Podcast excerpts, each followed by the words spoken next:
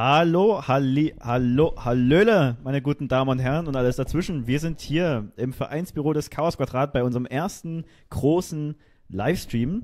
Mit dabei ist natürlich wie immer der Stefan. Hallo Stefan. Hi. Und der Johannes. Hallo Johannes. Hi. Genau, ich frage jetzt erstmal an alle, die schon hier sind.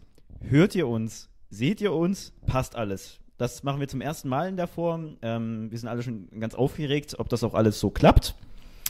Ähm, genau, deswegen schreibt gerne mal was in den Chat. Wir haben nämlich einen Live-Chat, wo ihr einfach ähm, immer eure Kommentare und eure Fragen reinschreiben könnt. Genau. Ähm, ja, ich weiß nicht, ich würde wahrscheinlich direkt mal an äh, Stefan dich gleich übergeben und dich erstmal fragen, warum sitzen wir eigentlich hier? Wie kommt das? Ist eine gute Frage, ne? Warum wir hier sitzen. Ach, mir war langweilig und deswegen, ja, habe hab, ich mir gedacht, probieren wir es mal. Nee, ähm, das Ganze fing an, also, oder das wirst du ja auch wissen, wir haben ja ziemlich oft in unseren Interviews auch das Thema so Schule, Bildung und alles, ne? Das kommt ja ziemlich häufig vor, ne? Also, ist ja immer wieder ein Thema. Und wir hatten letztens auch schon eine Veranstaltung dazu bei der LAG, ähm, eine Podiumsdiskussion im Verkehrsmuseum. Ähm, da ging es um Inklusion in der Bildung, alles eine Frage des Lehrermangels. Da saß ich auch mit auf dem Podium, habe da auch mal schon meine Geschichte erzählt. Aber das Ganze war eher so ein, so ein, so ein Expertengespräch. Ähm, in, da, da saß auch der Herr Palleit von der Monitoringstelle von der UNBRK da, die Frau Nelle, äh, Rötzer Nelles äh, von der LASUB, also von der Schulbehörde und äh, das wurde dann so ein bisschen so mehr so ne, ein Expertengespräch. Also nicht, dass das jetzt schlecht wäre oder so, aber das war halt sehr, sehr, sehr auf einer Makro, sehr auf einer Metaebene und äh, deswegen haben wir uns gedacht, ey, wir fragen doch heute mal, wie es dir so den Leuten ergangen ist in der Schule, die Betroffenen selber und deswegen sitzen wir ja unter anderem hier, also ich ja auch wieder, Johannes, André und Leonie, äh, und Leonie später. Das war jetzt eigentlich so diese ganze Entstehungsgeschichte dahinter, hinter dem Ganzen. Ja, genau, dazu schon mal die Frage. Ähm, das wurde ja gewissermaßen schon angekündigt, aber vielleicht äh, sagen wir es nochmal. Also wir haben heute verschiedene Gäste, die wir interviewen zu dem Thema inklusive Bildung. Kann ich das so sagen? Inklusive Bildung, genau. Ich, ich, ich muss sagen, das klingt für mich immer ein bisschen abstrakt. Deswegen würde ich jetzt am Anfang auch dann gleich drauf eingehen, was es eigentlich ist. Aber wir haben, wie gesagt, äh, André, Leonie und euch beide, die ein bisschen von ihrem Leben erzählen, wie das damals bei euch beiden war. Bei dir weiß ich es jetzt schon gewissermaßen, aber ich glaube, es ist gut, da nochmal explizit drauf einzugehen. Ähm, Stefan, bei dir habe ich das, wir haben auch schon mal ein bisschen drüber gequatscht, wir arbeiten ja zusammen. Ähm, genau. Ich möchte noch ganz kurz sagen, lieben Dank an alle Leute, die Kommentare schreiben. Wir sehen die ähm, und äh, danke für das ganze Feedback. Ähm, das ist so richtig cool, wir können interagieren. äh, genau. Ähm, ähm, ja, genau, also inklusive Bildung. Ähm, du hast gesagt, wir haben eine Podiumsdiskussion vorher drüber gemacht und so weiter und so fort, war alles ein bisschen abstrakt. Heute geht es ein bisschen mehr ran an die Wurst und ähm, wir machen es konkret, wir machen es vor allem auch einfach, äh, weil ne, auch für mich das ja jetzt erstmal ein Thema ist, was ich äh, verstehen muss, auch wenn ich damit jetzt schon ein bisschen Erfahrung habe. Aber ich frage jetzt erstmal euch beide äh, einzeln, ähm, machen wir das mal so. Erst beantwortest Stefan, du mir das Wort Inklusion, was das bedeutet. Äh, gut, Bildung ist wahrscheinlich ein bisschen einfach zu erklären, aber du kannst vielleicht auch sagen, wie sich Inkl Inklusion auf Bildung überträgt, Johannes. Oder so. Ja. Mach's doch nicht so technisch. Also, inklusive Bildung, also es soll quasi darum gehen, dass jeder einfach zusammen lernt. Äh, ob er jetzt äh, groß, klein, Hautfarbe, egal, Ethnie, Behinderung oder ähnliches. Es geht darum, jeder soll halt zusammen lernen. Oder eben auch nicht. Ne? Das wird halt, äh, denke ich, auch nochmal spannend. Ähm, mit den unterschiedlichen äh, Lebenswegen, also Bildungswegen. Denn, naja, also ich wurde zum Beispiel inklusiv beschult. Also ich bin ganz normal auf eine Regelschule gegangen. Ähm, hatte auch seine Probleme, erzähle ich gleich. Aber es gibt ja auch äh, durchaus ähm, ja, Betroffene jetzt in unserem Fall, also Behinderte, die zum Beispiel auf Sonderschulen gehen. Also, äh, ne, die halt zum Beispiel, also sehr extra Sehbehindertenschulen oder ähnliches. Und äh, also welche Vor- oder Nachteile das alles hat, darüber werden wir dann bestimmt auch reden, wenn es soweit ist. Und dementsprechend, also inklusive Bildung. Natürlich wünschen wir uns alle, dass wir alle zusammen in eine Schule gehen, dass wir alle zusammen äh, gebildet werden, dass halt auch alle sensibilisiert werden, auch für die verschiedenen Bedarfe halt von Betroffenen äh, und dementsprechend. Aber ob das halt immer in der Realität so ankommt und äh, auch immer sinnvoll ist, das können wir vielleicht auch diskutieren. Das werden wir dann, das, darüber werden wir dann sprechen. Genau, ich hoffe, wir haben dann ausreichend äh, Zeit, da so tief einzusteigen. Dadurch, dass wir jetzt ja ein paar Gesprächspartner haben, ne, wenn wir ein bisschen gucken müssen. Ähm, Johannes, du hast jetzt gerade Stefans Antwort gehört. Ähm, wie würdest du das beantworten, inklusive Bildung? Ähm, du hast es teilweise erlebt, also eigene Erfahrung, aber wenn du das, diese Wörter so hörst, was, was fällt dir da auch ein? Ähm, ich glaube, inklusive Bildung war in meiner, meiner Kindheit gar nicht so sehr Thema, weil ähm, das stimmt, ne? Ich war auch ganz normal auf einer ähm, regulären Schule und ähm, es war einfach kein Thema. Ich, mein Bruder, der hat ja Trisomie 21, also Down-Syndrom, und ähm, der war dann eben auf einer Sonderschule also war ja dann eben auch ähm, eine Heimunterbringung und von daher war das Inklusion war damals noch gar kein Begriff und ich weiß, als ich dann meine Kinderpflege und Erzieherausbildung gemacht habe, da habe ich den Begriff dann erstmalig gehört, aber vorher war dann auch zu der Zeit so 2010 rum noch viel mehr Integration im Gespräch mhm. als Inklusion. Das ist ja jetzt wirklich erst in den letzten Jahren gekommen.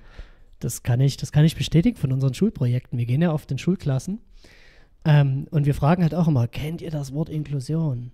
Egal wie inklusiv die Klasse ist, ne? ob da jetzt äh, beispielsweise Rollstuhlfahrer mit drin sitzen, Autisten oder ähnliches, die sitzen da mit drin und das ist für die Kinder normal, aber den Begriff Inklusion haben sie noch nie gehört. Integration schon eher, aber äh, Inklusion immer, immer nicht. Also kommt natürlich auch immer ein bisschen aufs Alter und die Schule an, aber äh, oft äh, wissen die mit dem Begriff gar nichts anzufangen. Ja. Und ja, das ist halt noch so ein neuerer Begriff, das stimmt schon, ja. Es gibt genau, es gibt ja verschiedene andere Wörter, die man vielleicht benutzen kann, die zumindest verwandt sind damit. Gewissermaßen geht es ja um, um Teilhabe, gewissermaßen geht es mhm. darum, ja, um Teilhabe ist eigentlich ein super Begriff, ähm, Dinge gemeinsam zu tun. Also man kann es auch umschreiben vielleicht ein bisschen. Ähm, ich würde jetzt auch mal an den, an den Chat fragen, an alle, die zuschauen und zuhören. Ich weiß nicht, ob es Leute gibt, die auch nur zuhören. Ähm, was ist denn für euch inklusive Bildung? Habt ihr damit irgendwelche Kontaktpunkte gehabt? Das würde mich mal direkt interessieren. Und weil ihr meintet, dass der Ton noch so ein bisschen nicht ganz ideal ist, äh, übersteuert es bei uns? Oder sagt mal, schreibt uns mal, wie, wie, das läuft. Es ist wie gesagt das erste Mal, dass wir das so in der Form machen. Ähm, wir regeln das. Also ich habe jetzt im Hintergrund noch zwei liebe ähm, Streamzwerge sitzen. Äh, darf ich den Namen sagen? Regie. Nur die Vornamen? Regie. Ja, genau, Regie, Aaron und Toni. Ähm, vom Chaosverein auch und ähm, die betreuen die uns im Hintergrund komplett. Die kochen uns Essen. die machen uns Fußmassage. Das werden, werden wir alles noch sehen heute am Abend. genau. Und deswegen auch ein großes Dankeschön an die beiden. Also wir kriegen das hin. Genau, also an euch, die, wie gesagt, die Frage, was, was habt ihr eigentlich jetzt mit dem Thema für ganz grob Berührungspunkte? Wir gehen da noch mal ein bisschen drauf ein, aber mich würde schon mal interessieren. Äh, Stefan, du wolltest auch gerade schon das Mikro in die Hand nehmen. Du hast noch was zu sagen. Wolltest du noch was sagen? Ja, prinzipiell nee, also äh, jetzt so, so theoretisch nicht, aber äh, na klar, wir haben halt alle, also wir Betroffenen, die heute hier sitzen, also ich, Johannes, äh, andere und Leonie, wir haben alle in gewissermaßen Erfahrung damit und wir haben ja alle unsere eigene Laufbahn und ähm, genau, das ging ja bei mir damals hm, auch schon relativ zeitig los. Also ich kann ja mal ein bisschen von, von mir erzählen zum Beispiel.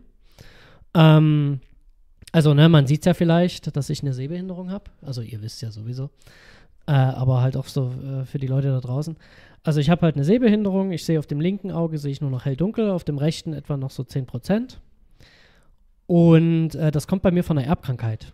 Äh, die nennt sich Ehlers-Danlos-Syndrom. Das ist eine Bindegewebsschwäche und da sind alle Gewebe weicher, alle Organe und so. Und da kann es halt auch dazu kommen, wie es bei mir eben passiert ist, etwa, ich glaube, so 10 bis 12 Jahre alt war ich, dass sich halt die Netzhäute ablösen. Und ja, das ist schlecht, sieht man halt nichts mehr. Und das ist halt genauso dieser Übergang von eben ne, Grundschule gewesen bei mir aufs Gymnasium. Also Grundschule war bei mir noch ganz normal, so da bin ich auch wirklich auf eine Regelschule gegangen hatte vielleicht so ein paar kleine Einschränkungen, dass ich halt schon damals so durch meine, also ich habe auch vorher schon schlecht gesehen, aber halt nicht so schlecht, äh, dass ich halt schon vorher so ein bisschen Probleme hatte, ähm, richtig zu lesen oder sowas, auch durch den Nystagmus, durch das Augenzittern. Aber so prinzipiell kam ich in der Grundschule immer noch sehr, sehr gut äh, zurecht. Aber das änderte sich dann natürlich, als ich so etwa zehn war, ne? Ähm, ähm, Genau, äh, da, als, ich so, als ich so zehn war, etwa änderte sich das. Und das war eben genau dieser, dieser Übergang bei mir in dieser Zeit. Äh, und äh, naja, wenn du auf einmal äh, mit, so, mit so einer Situation äh, konfrontiert bist, ähm, in dem Moment weiß keiner, hat keiner die richtige Antwort. Also sollte Stefan jetzt in dem Fall äh, weiter aufs Gymnasium gehen oder vielleicht auf eine Sonderschule oder ähnliches? Ich meine, wer kann denn diese Entscheidung treffen in dem Alter? Also, ne, die äh, beteiligten äh, Akteure da, also ich selber, ich meine, ich war zehn oder zwölf zu dem Zeitpunkt, so etwa, so irgendwas dazwischen. Ja, also man kann ja nicht von, also natürlich kenne ich dann meine Bedarfe in dem Moment äh, am besten, klar, was ich brauche, was mir irgendwie hilft oder ähnliches. Aber ich bin halt zehn. in dem Moment.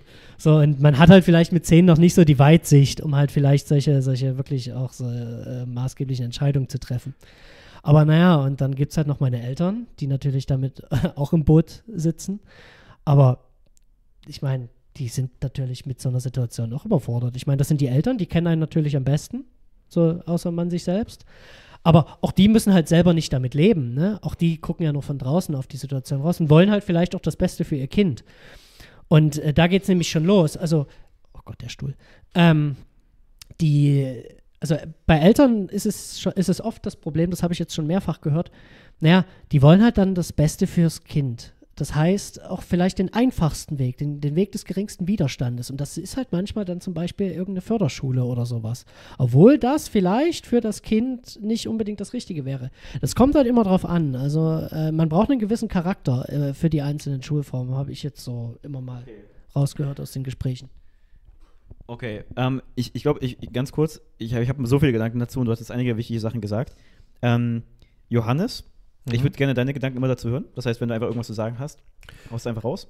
Ja, ich habe Außer zu viel über dich selbst zu verraten, weil zu dir kommen wir ja noch. Nee, nee, ich, ähm, aber ich habe mich gefragt, ähm, also wurde quasi dann erst, als du zehn warst, die Erkrankung festgestellt?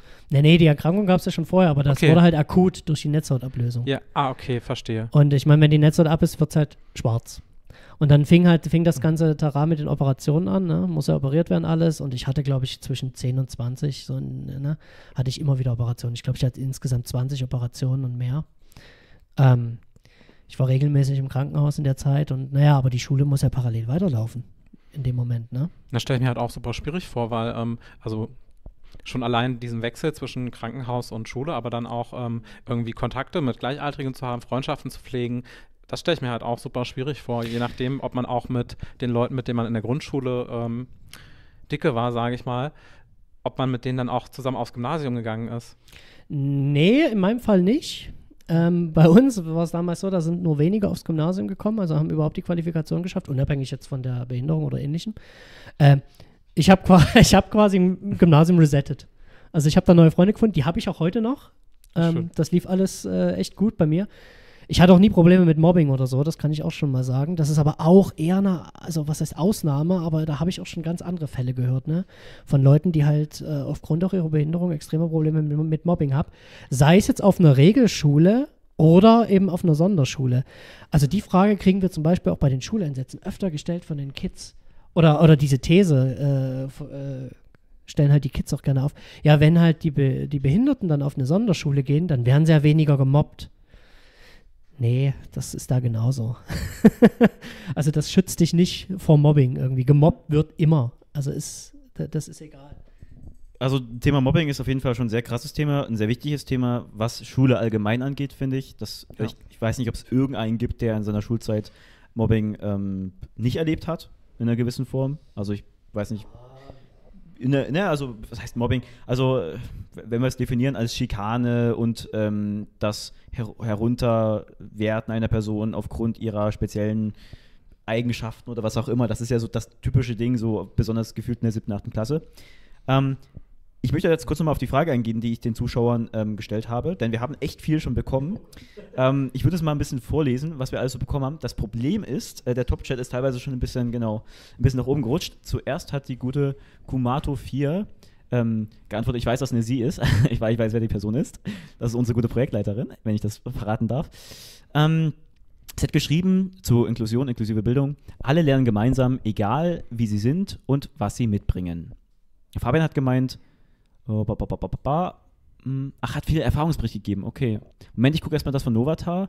Inklusion ist in meinen Augen die Teilhabe dahingehend zu erweitern und die individuellen Nachteile so gut wie möglich zu beseitigen und so allen bestmögliche Chancen auf Bildung zu ermöglichen. Ja, okay, also Teilhabe wieder, ne? alle miteinander. Genau. Fabian hat viel geschrieben zu seiner eigenen Betroffenheit. Er kommt aus einer sehr Region, Moment.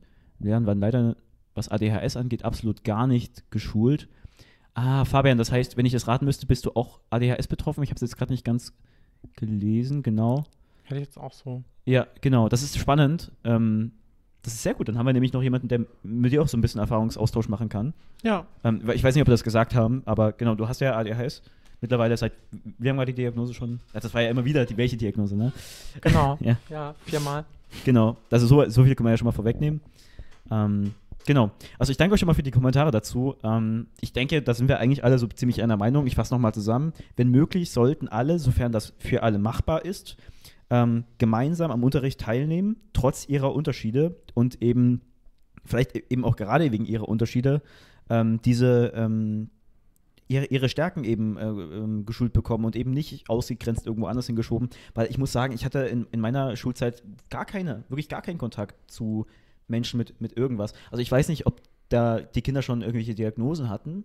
Ähm, vielleicht kamen die auch einfach später. Du hast ja selber gesagt, bei dir, Johannes, war das erst später der Fall, dass das aufgefallen ist. Oder? Nee, tatsächlich nicht. Hast du Also, es nicht gemeint, dass du es erst. nee, meine erste, meine erste Diagnose habe ich schon mit sechs gekriegt. Aber okay, Kurz dann habe ich ich- verstanden. Kurz nachdem ich eingeschult wurde. Okay, gut. Nee, weil das hat mir auch im Podcast gesagt. Aber warum hatte ich das jetzt, dass du bis, bis nach der Schulzeit irgendwie keine Probleme oder so damit hattest? Oder irgendwas? Nee, nee, nee, nee, nee, Okay. nee, nee. Gut, Okay, Hast du ein bisschen falsch aufgeschaut. Dann habe ich das falsch verstanden. Okay. Na, sorry, ich war, ich war wahrscheinlich gerade wieder im Kopf woanders. Das, ja, ja, das ist immer so ein Klassiker bei mir. Ähm, okay, gut. Nee, also schlecht, aber gut. also schade, aber gut, weil dann, dann kannst du natürlich mitreden. Ähm, jedenfalls hatte ich das Gefühl, dass ich gar keine Berührungspunkte hatte. Na, also ihr habt jetzt von Sonderschulen gesprochen und sowas. Ähm, das heißt, es wurde wie jetzt schon gewissermaßen auch auf dem Arbeitsmarkt. Das heißt, wenn die Menschen dann erwerbstätig sind und dann in Behindertenwerkstätten arbeiten, irgendwo, wo, wo nach meiner Auffassung das unterm Radar läuft, für mich, also die, die Öffentlichkeit, ich bekomme das nicht wirklich mit, außer man ist in dem Bereich vielleicht aktiv. Könnt ihr auch gerne mal eure ähm, Perspektive dazu ähm, darstellen. Und deswegen habe ich nie wirklich mal die Gelegenheit gehabt, mit jungen Menschen ähm, mit Behinderung zu interagieren. Ich, oder, oder geistigen Erkrankungen oder was auch immer, ne? Ähm, wie ist das für euch? Also ich, ich habe das, das Gefühl, das ist so eine Schein, äh, nicht eine Scheinwelt, sondern ähm, eine, eine Geisterwelt, die es gar nicht gibt, so für, für Menschen ohne Behinderung. Ja, Johannes, du zuerst. Ähm, ich bin zwischendurch ein bisschen ausgestiegen. also, ADHS lässt grüßen. alles gut. Aber, aber ich bin so ein bisschen ausgestiegen, weil ähm, es ging jetzt darum, ob ich während der Schulzeit Berührungspunkte mit, an, äh, mit behinderten Kindern hatte. Also, oder jetzt allgemein. Na, Thaddeus hatte keine. Wie sah es denn bei dir aus? Ähm, sehr, sehr vereinzelt. Hm. Und dann ähm, eben wirklich viel dadurch, dass mein ähm, kleiner Bruder eben von Behinderung auch betroffen ist und ähm, ich dadurch viel in diesem Kontext mit drin war, dass wir oft, keine Ahnung, ähm, die Heime, die machen ja auch dann eine Öffentlichkeitsarbeit, da machen die Sommerfeste, da machen die Weihnachtsfeiern und so, wo, wo sich dann alle Familien treffen. Und ähm, dadurch hatte ich halt viele Berühr Berührungspunkte mit Menschen mit Behinderung. Aber ähm, ansonsten so im schulischen Kontext wenig. Und zumindest ähm, was jetzt auch körperliche oder geistige Behinderung angeht, fast gar nicht. Sehr, sehr vereinzelt. Ja, da, da muss ich halt sagen, also bei mir war das auch sehr vereinzelt und da, da komme ich halt wieder zu meiner Geschichte. Ich war ja so ein bisschen der Testcase für meine Schule, für diese inklusive Beschulung. Ich war einer der ersten, der bei uns überhaupt inklusiv beschult wurde. Also ich und ein anderer Sehbehinderter auch. Ähm, äh, wir wurden dann betreut von Chemnitz, von der äh, blinden Sehbehindertenschule. Die haben mich dann quasi remotely, also betreut. Die kamen dann irgendwie einmal im Viertel, halben Jahr, kamen die vorbei, haben mit den Lehrern gesprochen, haben die Lehrer auch sensibilisiert. Das war auch, das war auch wirklich wichtig. Also auch diese Si- Si- Simulationsbrillen, die wir zum Beispiel auch zu unseren Schuleinsätzen mitnehmen, äh, die haben sie damals auch unseren Lehrern mal aufgesetzt. Und dann haben sie auch wirklich zu meinen Eltern, glaube ich, war es, gesagt, oh ja, jetzt wissen wir, wie es dem Stefan so ungefähr geht. Und ähm, dementsprechend, da, die Lehrer, ich muss sagen, meine Lehrer waren sehr hilfsbereit, sehr offen, sehr engagiert in dem Bereich. Dadurch aber, dass ich eben so ein Test, so ein Testcase war, war das halt teilweise alles noch sehr unbeholfen. Ne? Also ich meine, ich bin jetzt auch ein paar Jahre älter, äl- älter als Thaddeus. Zu meiner Zeit, so ähm, 90er, frühe 2000er, in meiner Schulzeit, da war das alles noch sehr neu. Ne? Also das ist heute ein bisschen anders. Das sehe ich ja auch immer bei uns im Projekt. Also hier Challenge Inklusion. Wir gehen ja auch viel an Schulen und machen dort Sensibilisierungsarbeit. Gefühlt sehe ich heute mehr Betroffene als früher. Also in den Klassen auch. Oder, oder auch Kinder, die damit offener umgehen, auch bewusster umgehen, auch vor allem eben diese psychischen Sachen. Ne? Mhm. Also wie oft äh, kriegen wir von irgendwelchen äh, Kindern gesagt, hier, ja, äh, ich habe Depressionen oder halt irgendwelche anderen psychischen Sachen. ADHS ist auch immer mal so ein Thema ähm, und sowas. Also das kommt jetzt schon regelmäßiger vor. Also früher gab es das nicht so oder war zumindest nicht so offen, habe ich das Gefühl, Johannes. Aber, ne? Ja. Ich meine, das ist halt aus unserer Perspektive, ich meine, wir waren halt schon immer dieser Fall, so, weißt du? Also, wir gucken halt nicht von draußen drauf, so wie Thaddeus, so, weißt du? Das ist Ja. halt, ne? Bei uns gab es halt Behinderte in der Schule, halt uns. Von daher, nee, aber wir waren halt eben, also ich war halt bei mir dieser Testfall und ähm, deswegen war das auch ein Stück weit unbeholfen. Also die Lehrer haben sich sehr bemüht und alles, aber es war halt nie, alle, die Maßnahmen, die teilweise ergriffen wurden, die waren halt nicht sehr zielführend. Also zum Beispiel, ne, also Polylux oder Tafel konnte ich halt nicht lesen weil ich halt so schlecht gesehen habe. Und da habe ich dann irgendwelche Blätter dann ausge, also diese, diese Tafelbilder und die Polylux-Bilder habe ich dann ausgedruckt bekommen auf A3-Papier. Naja, und das war halt für den Unterricht unpraktisch, wenn du das auf A3 bekommst, weil umso größer, umso besser war die Devise, glaube ich, da. Aber da hattest du halt die ganze Stunde über so ein Origami vor dir liegen. Und das war halt irgendwie nicht wirklich zielführend. Oder halt auch so eine, so eine Bildschirmlupe, die man dann bekommen hat. Oder so eine Tafel, so eine Lupe, also hier so, so, ein, ne, so ein, wie so ein Opernglas war das damals. Ja, aber der Behinderte, der Sehbehinderte, der sitzt in der ersten Reihe und dann hat er ja seine Lupe, mit der er an der Tafel gucken kann. Ja, schön, dann siehst du halt so einen Ausschnitt von der Tafel und darfst dir irgendwie das Tafelbild dann ne. Buchstabe für Buchstabe zusammenbauen. Alles gut gemeint, alles nicht zielführend, so, weißt du, aber das waren halt so die ersten Schritte bei mir damals, so, weißt du, das war halt so mein Inklusionserlebnis. Aber ich möchte jetzt ja keine Lehrer in die Pfanne hauen oder ähnliches, weil die waren wirklich sehr bemüht bei mir, also, ähm, Ähm, da würde ich direkt mal einhaken, weil ähm, da hatten wir ja auch unterschiedliche Erlebnisse. Wir haben ja, wir sind ja mit unserem Podcast durchs Land gezogen, zumindest durch das äh, Land Sachsen und ähm, haben da viel gesprochen. Ich, ich glaube, es war ah, Anne, Anne, des, deren Lehrerin, also Anne mit Rheuma, deren Lehrerin nicht mit ihr umgehen konnte, wenn ich mich recht entsinne, die gesagt hat, so, äh, ja, kann dieses Kind nicht irgendwie in eine andere Schule und so. Also, die hörst du oft, ne? Sagst du. Also das, das, das Grundproblem scheint immer wieder zu sein, dass es gibt zwei Arten von Menschen in der Hingehen. Na gut, ich, das ist immer so, wenn man anfängt, sowas zu sagen, ist es meistens immer falsch, aber ich sage ich sag jetzt einfach mal, es gibt Menschen, die haben Berührungsängste und bemühen sich, diese zu reduzieren, aber wissen halt auch nicht, wie sie das am besten machen, weil sie halt einfach nicht wissen, wie es der anderen Person geht. Das ist halt einfach teilweise nicht erfahrbar. Ich meine, bei dir mit der Blindheit ging es noch durch die Brillen ein bisschen, aber selbst das ist schon schwierig. Und dann gibt es natürlich Leute, denen das komplett egal ist, die auch keine, keine Wahrnehmung dafür haben oder die einfach oder die einfach zu viel Angst davor haben. Und da muss ich, da muss ich echt sagen, ich als Kind, ich weiß nicht, das hatte ich dir vielleicht auch erzählt, ähm, das ist eine Story, die bringe ich gerne mal. Ich habe so Angst gehabt, so vor alten Menschen auch schon. Einfach, es ist so ganz, ganz faltige Haut und ausgefallene Haare, große, große Augen durch diese Brillen und sowas, ne? Und, und dann habe ich mal eine Frau gesehen, ich glaube, mit einem, äh, die hatte das unter, den Unterschenkel aboperiert. Und oh, das fand ich so gruselig. Also da war ich vielleicht vier, fünf, sechs, sieben, acht Jahre alt und das, das war ganz, ganz schlimm für mich. Ne? Und dann in meinem Leben, auch immer wieder im Alltag, da ist jemand, ähm, der hat nur ein Auge oder sowas. Oder jemand mit ähm, Blindenzeichen oder was, was auch immer, was es war. Das war dann immer sofort so richtig, oh, oh, buh. also erstmal überfordernd aus einer Sicht und dann vor allem auch in der sozialen Interaktion, wenn wir dann zum Beispiel im Supermarkt sind, in der Bahn oder sonst wo, ne, kommen ja viele Leute auch in die Situation, dass sie vielleicht diese Berührungsängste abbauen wollen, dadurch, dass sie, dass sie ihre Hel Hilfe anbieten, aber das dann total verkacken. Also was ich auch machen würde, einfach weil sie vielleicht ähm, ähm, hier äh, zu nahe kommen oder sowas, ne? Und jetzt dir, Stefan, zum Beispiel sagen, hier, du musst dahin gehen und dich rumschieben oder irgendwas. Äh, könnt ihr ja selbst mal, mal ein bisschen sagen, was übergriffig eigentlich ist. Ähm, bei dir würde, mir das, würde mich das auch interessieren, ob das eine Art Übergriffigkeit bei ADHS gibt. Aber, also Stefan, du kannst ja erst mal kurz sagen, wie das bei dir ist. Ja, beziehungsweise bei Johannes ist halt, wie reagieren, also wenn du jetzt mal auf, ich sag jetzt mal auffälliges Verhalten hast, wie reagieren dann die Leute? Ne? Vielleicht reagieren die da irgendwie anders oder komisch oder wird das vielleicht falsch eingeordnet? Auch vielleicht damals von Lehrern oder so, ne? Oder LehrerInnen. Ähm, nee, bei mir ist es also, ne, äh, das, äh, darüber reden wir auch immer in unseren Workshops, in unseren Sensibilisierungsworkshops. Nicht nur mit den Kindern, auch mit den Erwachsenen. Ja, wie geht man denn überhaupt mit den Personen um? Also wenn sie jetzt zum Beispiel im Rollstuhl sitzen oder eben ein Blinder an der Ampel steht oder so. Und die erste Devise ist immer fragen. Das sind ganz normale Menschen wie du und ich und die wollen nicht einfach angefasst werden. Und ich höre jedes Mal die Story von Blinden, dass sie halt irgendwie angepackt werden und einfach über die Ampel geschoben werden. Hier kommen sie mal mit, über die Ampel. So, obwohl sie das vielleicht gar nicht wollten oder halt äh, ne, einfach auch selber da sich zurechtgefunden hätten oder so. Aber das ist, das ist übergriffig. Und die, das sind ganz normale Menschen. Auch ihr wollt nicht einfach angefasst werden von Fremden. Erst fragen, kann ich helfen oder ähnliches. Das ist so das Wichtigste. Und dann, naja, es hängt dann natürlich äh, davon ab, was, also welche Behinderung man vor sich hat. Also bei Blinden zum Beispiel ist es dann wichtig, dass man kommuniziert, ne? dass man eben sagt, hier, äh, ich halte jetzt meinen Ellenbogen hin, häng dich doch bei mir ein oder Achtung, da kommt vielleicht ein Bordsteine Treppe oder ähnliches oder so. Bei einem Rollstuhlfahrer, was ich halt letztens erst hatte, die Situation, naja, manchmal packen dann die Leute an, wollen dir helfen, aber schieben halt am Rücken und nicht am Rollstuhl. Also die schubsen dich quasi aus deinem Rollstuhl raus und sowas. Die meinen es ja nicht böse in dem Moment. Das ist halt einfach diese Unbeholfenheit. Ne?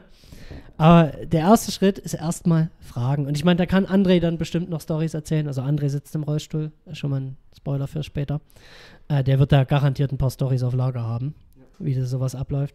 Und das sind halt solche Sachen, die sind dann halt übergriffig, ne? Ähm, im, im, im, besten Falle. Ist nicht böse gemeint oder ähnliches. Ich will den Leuten keinen kein Vorwurf machen, die wollen ja nur helfen. Aber na, äh, auch Betroffene sind Menschen wie jeder andere und wollen halt nicht einfach angefasst werden von Fremden. So, das ist so. Also erstmal fragen, erstmal reden. Möchtest du noch auf die Frage eingehen, die ich dir vorhin auch gestellt habe, ob du irgendwie durch dein Verhalten oder sowas, deine Verhaltensauffälligkeit in Anführungszeichen, da irgendwie, dass andere Menschen da nicht umgehen können mit dir? Weißt du, was ich meine? Oder auch wenn sie deine Diagnose erfahren haben? Also ich glaube, als direkte Reaktion auf die Diagnose jetzt bedingt, also sehr unterschiedlich. Also oft mache ich gar keine negativen Erfahrungen, aber gerade so im Kontext mit, ähm, als ich letztes Jahr dann wieder losgegangen bin zu den Ärztinnen und gesagt habe, ich würde gerne nochmal die Diagnostik machen, ähm, dass dann oft die Reaktion so war, und was bringt Ihnen denn jetzt die Diagnose? Was macht das dann jetzt noch für einen Unterschied für Sie? Ähm, oder wie kommen Sie jetzt darauf und so dieses komplette Infragestellen, auch, auch so komplett über den Fakt hinwegzugehen, dass ich sage, ich habe diese Diagnose schon dreimal in meiner Vergangenheit erhalten. Das ist einfach auch der Grund und es wird so, so in Frage gestellt und teilweise was ich dann halt häufig erlebt habe, wenn ich dann anderen Menschen Dinge dann erklärt habe, weil ich sie auch besser dann selber verstanden habe, dass dann oft so die Reaktion war, ja, aber es kann ja jetzt nicht alles ADHS sein. Also das habe ich ja auch. Und ähm, das finde ich dann immer ein bisschen, fand ich dann immer schwierig, weil es ist auch, glaube ich, nicht böse gemeint. Aber zum einen kann es ja sein, vielleicht hat die Person ja wirklich ADHS und weiß es nicht. Das ist die eine Sache, aber die andere Sache ist ja auch, dass viele einzelne Symptome, die Menschen mit ADHS haben, ähm, ja auch jeder kennt, aber es ja darum geht, dass man so alles zusammen hat. Es geht ja um die Summierung der Symptome, die dann erst zu dem Störungsbild.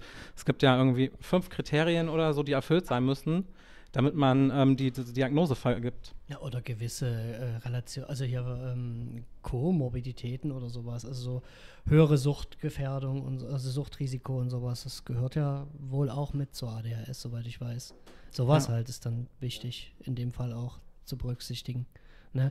Also viele Krankheiten, oder im, ne, jetzt in meinem Fall bei einer Körper- oder eben Sinnesbehinderung, die psychische Dimension davon. Ne? Die ja auch immer dazu gehört, die psychisch, die, oder die psychosoziale äh, äh, Dimension, die dazu gehört.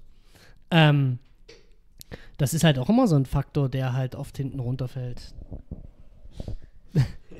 Ich, ich, muss mal kurz wieder intervenieren, weil hier, also ich bin überrascht, wie äh, schön hier schon diskutiert wird und geschrieben wird, was heißt diskutiert, ausgetauscht wird, genau. Ähm, und zwar, ich, ich, ich habe deinen Kommentar die ganze Zeit schon gesehen, es tut mir leid. Äh, Joni Zulo, ich hoffe, ich habe das richtig gesagt, Joni Zulo oder wie auch immer, ähm, hat auch seine Erfahrung geteilt, ein bisschen. Da haben wir noch gequatscht über, über Schule, deswegen will ich mal kurz darauf noch eingehen, bevor ich das ähm, gar nicht anspreche. Ähm, moin. Ich war für meine meiste Schulzeit bis 2020 auf einer Förderschule, deswegen kann ich nicht wirklich nachvollziehen, wie andere, äh, wie anders bei mir gewesen wäre, wenn ich auf einer inklusiven Schule gewesen wäre oder halt auf einer, ja, keine Ahnung, gut, kommt da drauf. Ich hätte jetzt gesagt, so normale Schule, also quasi nicht inklusive Schule, kommt man wahrscheinlich gar nicht drauf. Kommt bei dir drauf an, was du genau hast, genau. Ähm, er hat sich, oder die, sie hat sich die meiste Zeit aber wohlgefühlt, muss aber sagen, dass die Förderschule rückblickend gesehen nicht so wirklich barrierefrei war. rollstuhlgerecht ähm, war es, aber an Blinde oder Hörbehinderte wurde doch nicht so sehr, noch nicht so sehr gedacht. Das deckt sich ja ein bisschen, aber es wurde noch nicht so sehr gedacht oder es wurde nicht richtig verstanden. Das ist jetzt meine Frage an dich. Also was glaubst du, ob, ob einfach das ignoriert wurde oder ob man das einfach nicht auf dem Schirm hatte, was es eigentlich heißt, blind zu sein oder sowas. Ähm, aber danke dir schon mal für deinen Kommentar und ich freue mich auch, dass die Kutamo direkt ähm, nachgefragt hat. Ein bisschen miteinander reden dürft ihr auch. Ähm, Novata hat noch geschrieben, dass sich die Wahrnehmung der Probleme verändert hat. Ich glaube, da geht es um Behinderung und sowas. Die meisten Psychologien, psychologischen Erkrankungen waren zu meiner Zeit in der Schule einfach nicht so bekannt. Genau, ne, ADHS ist eigentlich auch so ein Ding. Ich glaube, das ist das, was du wahrscheinlich auch oft hörst. Ne, ach, jetzt ist ja heutzutage alles ADHS und es wird ja total überdiagnostiziert. Man kann ja einfach, dann, das kann man ja teilweise einfach auf, äh, online auf eine Website oder so mal so einen Fragebogen ausführen und dann hat man seine ADHS-Wahrscheinlichkeit oder irgendwas. Das ist jetzt natürlich keine Diagnose, ne, aber ja, man hat da so, so ein Zeug. Ja, genau, und dann das ist das nächste Ding. Also gefühlt gibt es dann auch so einen Trend, dass junge Menschen sich teilweise mit irgendwelchen Dingen arrangieren wollen und sich so selbst diagnostizieren. Das ist natürlich nochmal eine ganz andere Geschichte. Das ist auch nichts, was du verteidigen musst, weil ja, ne, das, ist, das passiert halt so. Ähm, aber das stimmt. Also ich würde sagen, ich glaube, das würde dir alle zustimmen durch ein Kopfnicken oder, oder ein kurzes Ja, dass äh, sich die Wahrnehmung da auf jeden Fall drastisch verbessert hat. Ja? Ja. Okay. Ähm, sehe ich auch so, auch wenn ich jetzt noch nicht so lange im Business bin. genau. Ähm, genau. Norbert hat noch geschrieben. So, da war der Schüler halt nicht Autist oder also damals oder hatte ADS, sondern faul oder dumm, körperlich Körperlich gebrochen, körperliche Gebrechen waren dagegen schon damals ersichtlich und anerkannt als Alltagsproblem. Hm. Dinge, die allerdings, also so Krüppel hat man ganz, ganz früher noch gesagt, na, das war ziemlich krass. Dinge, die allerdings nicht auf dem ersten Blick als Nachteil erkannt wurden, waren auch als solche nicht behandelt worden. Seit meiner Schulzeit hat sich das allerdings zum Glück viel verbessert. Okay, interessant. Achso, nee, Moment, es gibt direkt eine Frage an Johannes. Merkst du dir mal kurz, aber die würde ich, ich, ich habe Bock direkt mit den Leuten zu reden. Ich finde das cool, dass die chatten. Ähm, Frage direkt an dich, Johannes. Wie wurde bei dir die erste Diagnose gestellt und wie wurde danach gehandelt? Medikamente etc. Okay, ich, ich glaube, wir machen das mal so. Wir hatten eigentlich geplant, dass wir ein bisschen mehr mit Stefan reden, aber ich würde sagen, wir öffnen das ein bisschen. Solange wir noch im, im Dreiergespräch sind, ohne äh, den Zoom-Menschen, gehen wir einfach mal ein bisschen hin und her. Aber an dich, wie mhm. gesagt, die Frage, wie wurde die erste Diagnose gestellt ähm, und wie wurde danach gehandelt? Medikamente und so weiter. Also ich erinnere mich ja nur begrenzt da, daran und habe ja auch nur, ähm, ich habe ja zum Glück noch die Arztbriefe aus der Zeit, aber ich weiß, dass ähm, die Diagnostik damals in einem sozialpädiatrischen Zentrum gemacht wurde äh, mit Ärztinnen und ich dann daraufhin auch Medikamente gekriegt habe, also äh, mit, mit Methylphenidat, also Ritalin oder Concerta, bei mir war es Concerta, behandelt wurde und ähm, das Problem war aber ganz einfach, dass ich durch das Medikament, weil die als Nebenwirkung ähm, den Appetit mindern, dann immer weiter abgenommen habe und es ganz große Probleme mit dem Essen gab. Und ähm, meine Eltern dann einfach irgendwann nicht mehr wussten, was sie machen sollten, damit sie mich zum Essen kriegen und damit ich quasi ähm, nicht noch weiter abnehme, damit es auch nicht gesundheitlich kritisch wird. Und ähm, ja, die einzige Option war dann, dass die Ärzte gesagt haben, gut, dann setzen wir das Medikament wieder ab und eine andere Behandlungsmöglichkeit gibt es nicht. Und dann war es halt, und dann war es halt vom Tisch. Mehr ist dann nicht passiert an ähm, Behandlung. Genau, das war eigentlich das, was ähm, so im Großen passiert ist. Du hattest doch mehrere Diagnosen, ne? Genau. Und äh, wie kam jetzt die endgültige Diagnose, sage ich jetzt mal, äh, zustande und wann? Also die endgültige jetzt Diagnose, letzte, aktuellste, kam ähm, jetzt im Dezember und im Januar zustande. Ähm, also quasi jetzt mit 29, 28, 29 so. Und ähm, war auf mein eigenes Bestreben dann hin. Also es war tatsächlich so, dass ich ja in der vorherigen Therapie die Diagnose nicht nochmal gekriegt hatte, obwohl ich es angesprochen hatte, mhm. dass ich es schon dreimal habe. Und ähm, ich habe das dann auch, ich habe halt den Fachleuten vertraut und habe das dann erstmal für mich so so akzeptiert und hatte das gar nicht mehr auf dem Schirm. Und es war ja wirklich nur durch großen Zufall, dass jemand aus meinem Umfeld, aus meinem näheren Umfeld, ähm, den Verdacht gestellt gekriegt hatte und mir nochmal so einen Link zu so einem sehr umfangreichen Selbsttest geschickt hat. Und ich so aus Spaß, also wirklich aus Spaß, gar nicht, weil ich so dachte, sondern einfach so, ich, ich dachte, ich mache das einfach mal, dann auch wieder diese, diese, ähm, dieses hohe Ergebnis sofort so ein stark ausgeprägtes ADHS als Richtung rauskam, also zumindest nach dem Test muss man ja immer so abwägen ist. Es gibt ja immer nur so eine Orientierung. Und dann dachte ich so, okay, ich muss jetzt einfach nochmal diese, diese ähm, professionelle Diagnostik nochmal machen und habe ja dann ähm, überall die Stellen abtelefoniert. Hatte ja auch nur wahnsinnig viel Glück, dass ich so schnell dann auch eine Diagnostik gekriegt habe. Na, aber da, da komme ich ja genau also, zu dem Punkt, äh, zu dem ich eigentlich wollte. Die kam jetzt erst sehr spät, die Diagnose. Und äh, gab es halt vorher, zum Beispiel in der Schule, eben Situationen, wo dann eben gesagt wurde, der ist einfach unkonzentriert, faul, unaufmerksam, was auch immer, stört immer nur oder ähnliches, dass das halt so interpretiert wurde. Ähm, Durch eben dieses nicht diagnostizierte Krankheitsbild. Also in der Grundschule tatsächlich, ähm, wenn ich meine Grundschulzeugnisse lese, die sind sehr eindeutig. Also man muss aber dazu sagen, dass die Lehrerin tatsächlich ja wusste, dass ich ein ADHS habe, aber die hat dann trotzdem halt so Sachen reingeschrieben, ähm, dass mein mangelnder Arbeitseifer vor allem im Gruppenarbeiten deutlich wird und deswegen die Mitschüler mich meiden, weil ich eben ähm, sie an einem erfolgreichen Lernen behindere und sie wegen mir nicht zu einem erfolgreichen Ergebnis kommen, wo ich dann auch so sage, es ist so, ähm, so negativ geschrieben und es schiebt mir auch komplett Ja. die Schuld, ignoriert, Ja. also ignoriert komplett die Erkrankung und schiebt mir einfach komplett die Schuld zu, so nach dem Motto, ich bin der ähm, auffällige Junge, der nicht in der Lage ist, sich zu konzentrieren, der eigentlich auch keinen Bock hat. So. Und alle anderen stört. genau, und alle anderen stört. Den schulischen Erfolg aller anderen Schüler äh, Ja, aufs Spiel setzt. Mhm, klar. genau. Und in der Regelschule, ähm, da war es dann gar kein Thema mehr. Also es ist dann einfach, es wurde dann ja nochmal mit 12, 13, habe ich ja nochmal eine Zweitdiagnostik gemacht. Und ähm, da ist aber nichts mit passiert. Also da wurde nichts gemacht, nicht keine Behandlung nochmal angefangen oder so gar nichts. Ähm, es war dann einfach, okay, man hat nochmal die Diagnose gekriegt, aber ähm, gemacht wurde damit nichts.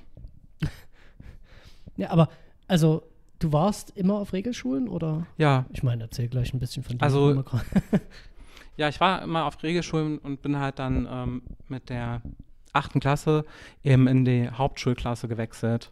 Es war Regel- und Hauptschule war zusammen in, Hm. in einem Schulgebäude und es war dann quasi so, man ist dann einfach Ach, du nur. meinst Real- und Hauptschule. Ja, genau. Ah ja. Hm. Ja, ja. Realschule. Ah, alles klar. Ja, in Thüringen sagen wir Regelschule. Das ist auch manchmal, ja, es ist manchmal. Und hattest du damals oder halt auch, also wie hat sich dann deine, deine Befindlichkeit dann auf deine Schule ausgewirkt? Also wie war das bei dir?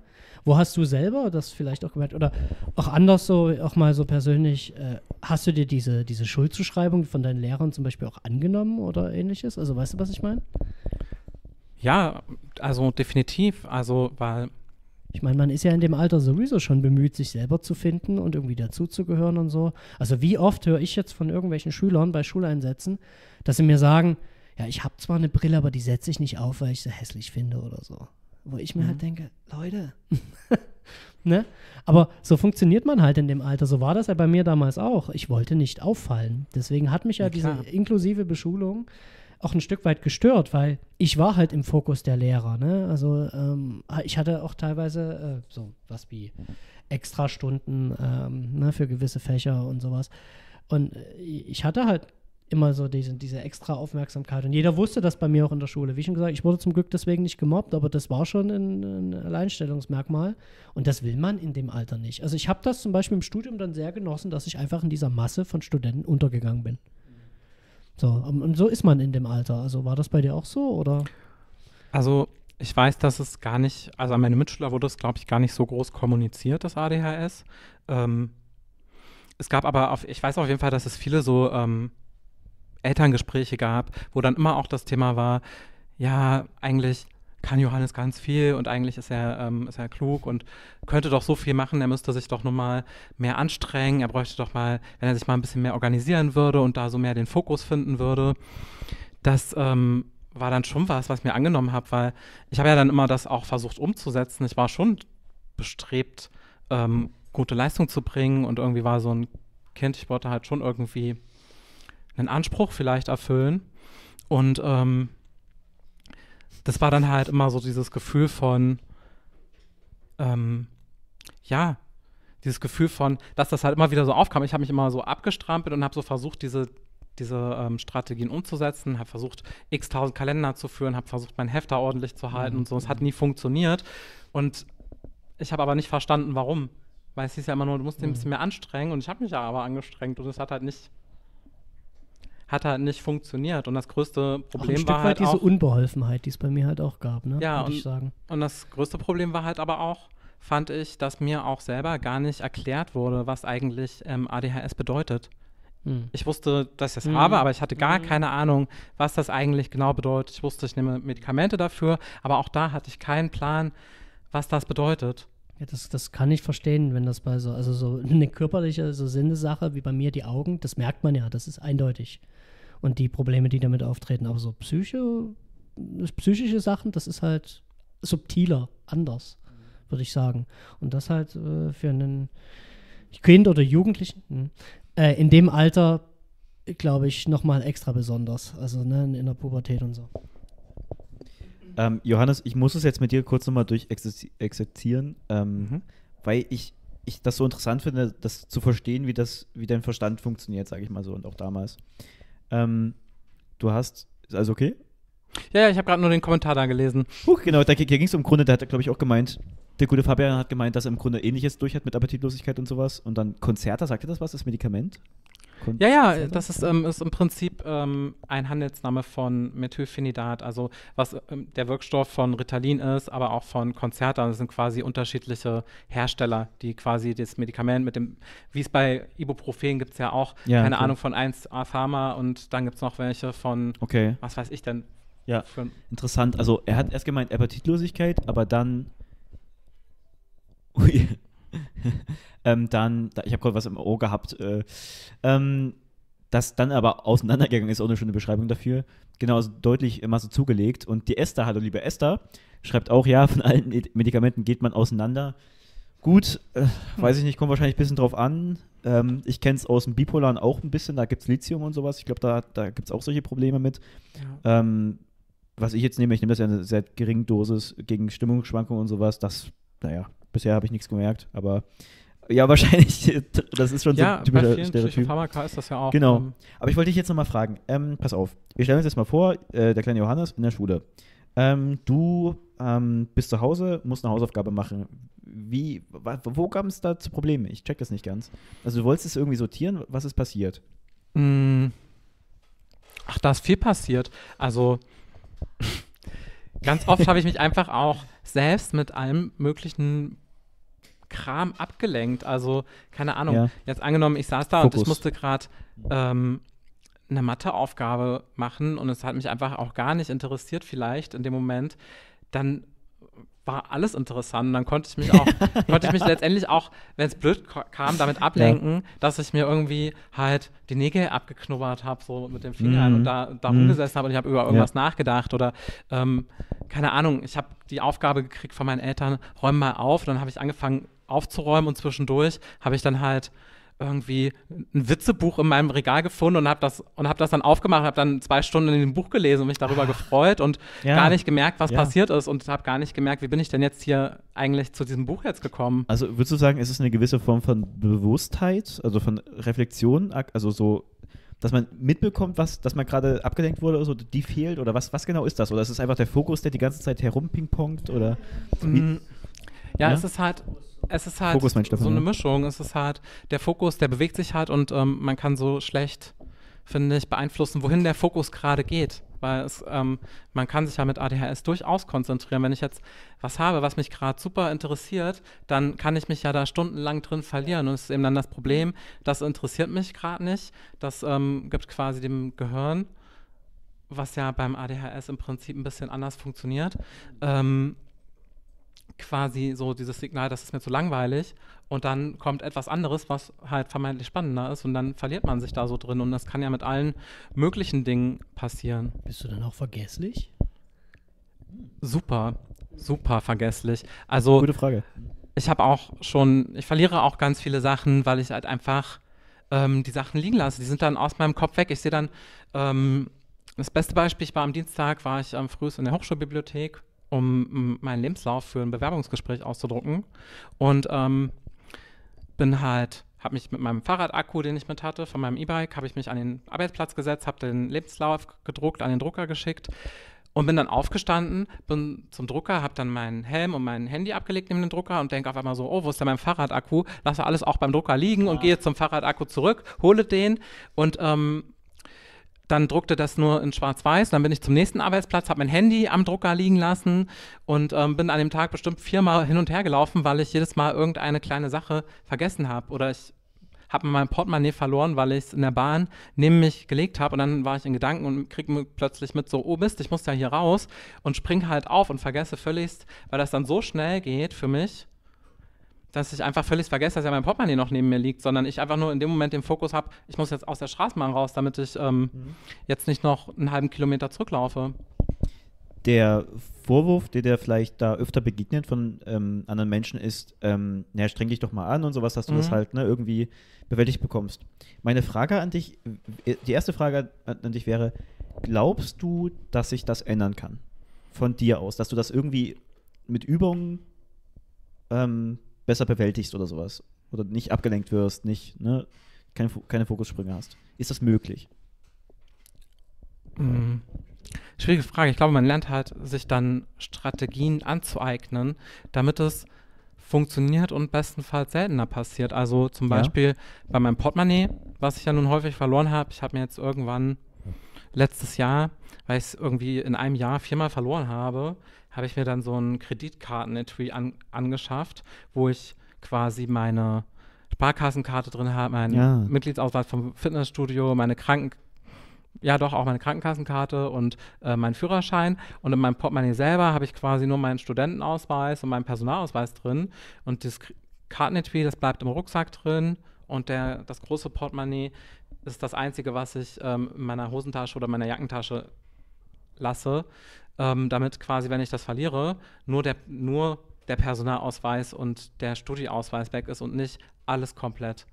So, das sind dann so ja. Strategien, die man sich aneignet. Und natürlich gucke ich auch, ja. versuche ich auch zu gucken, dass ich ähm, ja irgendwie noch Strategien finde, damit ich bestenfalls auch das Großportemonnaie gar nicht erst verliere, ne? Ja. Aber so, das sind dann so Zwischenlösungen. Es ist dann immer so ein Hin- und Herprobieren. Manche Sachen ja, genau, ja. Funktionieren dann gut und manche nicht. Und dann ist es wieder so ein, so ein Versuch-Irrtum für mich oft. Okay. Und das, das heißt, du kannst im Nachhinein offensichtlich, das ist ziemlich klar, kannst du auch drüber nachdenken und dir merken, ah, jetzt wurde ich abgelenkt und hm, wie könnte ich das denn machen, dass es vielleicht besser funktioniert und sowas, ne?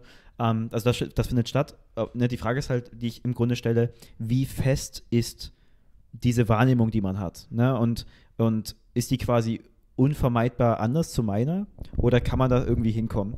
Diese Frage würde ich auch gerne mal den Fabian stellen, denn der hat ja auch scheinbar ADHS. Fabian, kannst du gerne mal bestätigen, ich will jetzt dir nichts unterstellen, aber ich glaube schon. Ähm, das, da wäre sehr interessant, um eine zweite Perspektive zu holen. So, Stefan, jetzt darfst du, bitte. Ja, meine Frage, die mir schon länger jetzt äh, äh, auf der Zunge brennt, weil wir eigentlich über das Thema Schule und Bildung reden wollen, hätte dir denn vielleicht eine andere Schulstruktur geholfen? Also eben, ne, ich meine, wir wurden beide äh, auf Regelschulen beschult. Für mich war das auch sehr, sehr gut. Ähm, aber, ne, ich habe ja gesagt, es lief nie alles ideal. So, also mhm. die Lehrer und so weiter, die wussten halt nicht so genau, wie, sie, so, wie sollten sie mit meiner Sache umgehen. Deswegen waren halt manche Maßnahmen ein bisschen suboptimal und alles. Ich habe dadurch halt Inhalte verpasst, aber eben den Trade-off, den ich dafür gemacht habe, äh, den ich für mich persönlich auch richtig finde, ist, ähm, dass ich dadurch aber andere Kompetenzen gewonnen habe, zum Beispiel eben Sozialkompetenzen oder halt auch mal in Situationen geworfen wurde in der Schule, ähm, mit denen ich, wo, mit denen ich nicht also die, die nicht auf mich abgestimmt waren, so wo ich halt gestruggelt habe, sage ich mal, und wo ich mir halt irgendwelche äh, Problemlösungskompetenzen, irgendwelche Workarounds oder sowas äh, schaffen musste, um damit klarzukommen. Mhm. So, das finde ich halt einen wertvollen Skill für die Welt da draußen, also auch später, wenn man dann irgendwie im Arbeitsleben ist oder ähnliches. Die Welt ist halt nicht immer auf einen angepasst, auf, auf, eine, auf, auf, die, auf meine besonderen Bedürfnisse. Und diese Skills eben schon in der Schule eben mir aneignen zu können, aufgrund eben dieses Mangels, was ja eigentlich suboptimal ist, also in der idealen Welt wäre ja alles inklusiv, aber so ist es eben nicht. Und dementsprechend fand ich das persönlich für mich wertvoll. So, aber ich kann auch verstehen, wenn Leute sagen, okay, ich möchte, also Betroffene, ich möchte lieber auf eine, oder die Eltern dann in dem Fall, je nachdem, wie jung das Kind vielleicht ist, ich möchte, dass mein Kind oder ne, ich möchte als Kind auf eine Sonderschule. Oder so, also wo mein Kind das zum Beispiel in dem Moment einfacher hat und wo das in Ruhe quasi seinen Schulabschluss machen kann.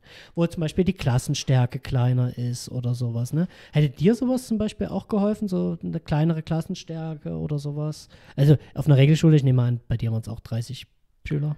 20 tatsächlich ah, so. Hm, okay. Also das ist schon relativ, das ist schon relativ klein, glaube ich, im Vergleich ähm, zu größeren Städten. Mhm. In der Kleinstadt hat man öfter noch ähm, mal Klassen mit 20 Kindern, also zumindest zu meiner Zeit. Ähm, also ich hätte auf keinen Fall auf eine andere Schulform gewollt. Also ich ähm, bin froh, dass ich ähm, in, in, der, in der Regelschulform be, ähm, beschult wurde. Und ähm, was ich mir, glaube ich, rückblickend gewünscht hätte, dass einfach die ähm, Diagnose, als die gestellt wurde, dass dann auch kontinuierlich eine ähm, Betreuung und Behandlung erfolgt worden wäre. Also quasi, es gibt ja noch andere Möglichkeiten, also und das gab es ja auch damals schon, diese Möglichkeiten für Verhaltenstherapie, ähm, Ergotherapie, die mitbehandeln kann. Und solche Sachen hätte ich mir, glaube ich, gewünscht, um halt äh, zu lernen, damit umzugehen und vor allem, dass man mir auch erklärt, was das eigentlich bedeutet, damit ich dann eben auch ähm, selber das verstehe und vielleicht auch die Möglichkeit gehabt hätte, mein, ähm, ja, mir die Unterstützung, also, die ich brauche, einzufordern. Vielleicht ein Ansprechpartner in der Schule, ein Inklusionsassistent oder ein Sozialarbeiter oder so. Was hättest du dir gewünscht, ja? Ja, zum Beispiel ein mhm. Schulsozialarbeiter hätte, glaube ich, bestimmt auch vielleicht schon weitergeholfen. Oder überhaupt, ähm, dass die LehrerInnen quasi darum wissen und dann auch ähm, darauf eingehen in ihrem Rahmen. Ne, ich meine, wir haben jetzt kein Psychologiestudium oder kein Psychiatriestudium, ne, aber dass sie zumindest wissen, was, was dahinter steckt, so ein bisschen so grundlegend und ähm, wissen, dass das jetzt nicht damit zu tun hat, dass ich dumm und faul bin oder keinen Bock habe, mhm. wenn ich mhm. gerade abgelenkt bin. Da bin ich jetzt mal ein bisschen Devil's Advokat und sage an der Stelle, aber man kann ja nicht den Lehrern zumuten, dass sie mit jeder Behinderungsform, mit jedem besonderen Bedarf also äh, umgehen können. So. Nee, klar, klar, müssen sie auch nicht. Mhm. Und das müssen sie auch nicht im Vorfeld lernen, aber ich denke ja, also es wäre zumindest mein Anspruch auch als ähm, Erzieher gewesen, als ich noch als Erzieher gearbeitet habe, dass wenn ich ein Kind habe, das mit einer ähm, Erkrankung zu mir kommt und in meiner Gruppe ist, ich muss ja damit umgehen, dann mich dann zu informieren und dann zu gucken, okay, was ist das eigentlich? Und da gibt es ja auch, gut, damals zu meiner Zeit vielleicht noch nicht ganz so leicht zugänglich, aber heutzutage auf jeden Fall leicht mhm. zugänglich auch die Informationen. Ja. Also, ne, ich denke, das machen auch viele Lehrer. Das muss man ja. halt mal so sagen. Also, ne, viele Lehrer Fall. nehmen ja ihren, ihren Beruf und ihre ihren Auftrag ernst und wollen ja auch das Beste für die Schüler und so. Also ich möchte jetzt keinem Lehrer unterstellen, dass er das irgendwie ne, nicht macht oder so. Ähm, von daher, aber es ist halt schwierig. Also auch eben in diesen Sonderschulen, äh, das hat man, glaube ich, im Podcast mit Paul war das, glaube ich, Thema. Wenn du zum Beispiel in so einem Berufsbildungswerk bist oder so, wo halt wirklich alle Behinderungsarten auch mal auch zusammenkommen, mhm. dass halt diese unterschiedlichen Bedarfe, das ist halt, also da, da kann niemand wirklich für, ähm, äh, also ausgebildet sein. Aus, also, nee. aus, also ausreichend ausgebildet sein. Weil, also ist ja schon mit Sehbehinderung so. Also Sehbehinderungen sind so unterschiedlich und so komplex. Also frag, äh, frag zehn Sehbehinderte, du bekommst elf Antworten ähm, auf eine Sache. Also von daher, ähm, und das den Lehrern zuzumuten, das ist halt auch nicht der Weg, das nee, klar. auf die Lehrer zu schieben. Ich meine ja auch nicht. Aber da müsste es halt meiner Meinung nach eben Support-Strukturen geben, wie zum Beispiel mehr Inklusionsassistenten oder ähnliches, die dann eben genau diese Unterstützungsarbeit unternehmen. Ja, also, äh, übernehmen. Erst, also erstmal das, auf jeden Fall auch. Also stimme ich dir auch zu, die müssen auch gar nicht sich, ähm, müssen auch keine Experten in dem Erkrankungsbild, was die Schüler haben. Aber es geht mhm. ja an mhm. vielen Stellen, hätte, glaube ich, schon so ein Verständnis und eine Empathie gereicht. Einfach nur, dass das Wissen darum da ist und ähm, man quasi dementsprechend auch einfach mal an manchen Stellen vielleicht ein bisschen mehr Verständnis hat. Der Deus guckt auf die Uhr und gibt dir komische Anzeichen. pa pa passt alles, Regie? Ja. Gut. Ich habe gerade nur mit der Regie abgesprochen. Wir haben ja ähm, in ein paar Minütchen geht es dann auch los mit dem ersten Zoom-Gespräch Mit äh, Leonie war das, ne? Nee, André, äh, wir, wir verdrehen es immer wieder. Schön. ja, ja, lass mich doch aus. Ähm, genau, ähm, mit dem Rollstuhlfahrer, da wird es auch sehr, sehr interessant. Ähm, Deswegen muss ich gerade noch ein bisschen rumgestikulieren. Ich habe auch mal eine Frage, weil wir jetzt die ganze Zeit äh, ein bisschen reden über Lehrer. Falls zufällig jemand Lehramt studiert hat, hatte oder jemanden kennt, der ähm, das studiert hat oder Lehrer ist, ich würde, mich würde das sehr interessieren, mal eine Perspektive des Lehrers darauf zu hören. Ich kann mir vorstellen, dass ein Lehrer, was alle möglichen Behinderungen und Erkrankungen angeht, nur so und so weit geschult werden kann und dass es, glaube ich, viel wichtiger ist, nicht auf Behinderungen und Erkrankungen geschult zu werden, sondern viel eher auf individuelle Bedürfnisse und Eigenschaften von Menschen. Weil, guck mal, wir haben jetzt bei Autismus haben wir es erfahren, bei Rheuma, bei mhm. ADHS, bei tausend Dingen gibt es eigentlich so viele Ausprägungen davon, dass man eigentlich immer auf die einzelne Person gucken muss, oder? Ich glaube, also, ähm, ich glaube, was vor allem vielleicht wichtig wäre, wäre, dass ähm, eine andere Struktur generell da ist. Also ich finde, als Lehrer, wenn ich da 30, also ich kenne es ja auch aus meiner Arbeit als Erzieher, wenn ich da 30 Kinder in einer Gruppe habe, ich kann nicht auf alle eingehen und ähm, ja, tatsächlich die Kinder ganz oft, entweder sind entweder konzentriert man sich auf das eine Kind, das die Nachteile und die Beeinträchtigungen oder die Behinderung hat, ähm, oder man kon konzentriert sich auf den Großteil der Gruppe und ähm, das Kind fährt hinten runter oder läuft immer nur so zwischendurch mit und man hat viel zu wenig Zeit. Man hat zu wenig Zeit, um Dokumentationen zu schreiben, man hat zu wenig Zeit, um Sachen vorzubereiten und rein theoretisch in einer integrativen oder inklusiven Kita sollte es ja auch am besten so sein, dass man seine Lernangebote so konzipiert,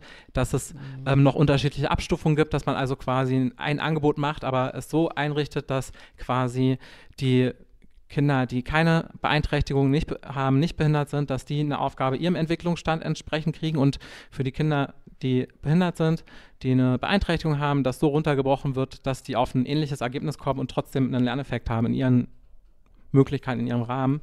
Und ähm, das umzusetzen kostet natürlich auch unglaublich viel Ressourcen. Und ähm, wenn man dann da auch, auch wenn man zu zweit oder zu dritt bei 30 Kindern dann in der Kita zumindest, aber bei in der Schule, so war es ja zumindest bei mir damals, da stehen Lehrer alleine da und sollen, sollen das komplett alleine leisten und sollen dann darauf eingehen. Und das ist super schwierig.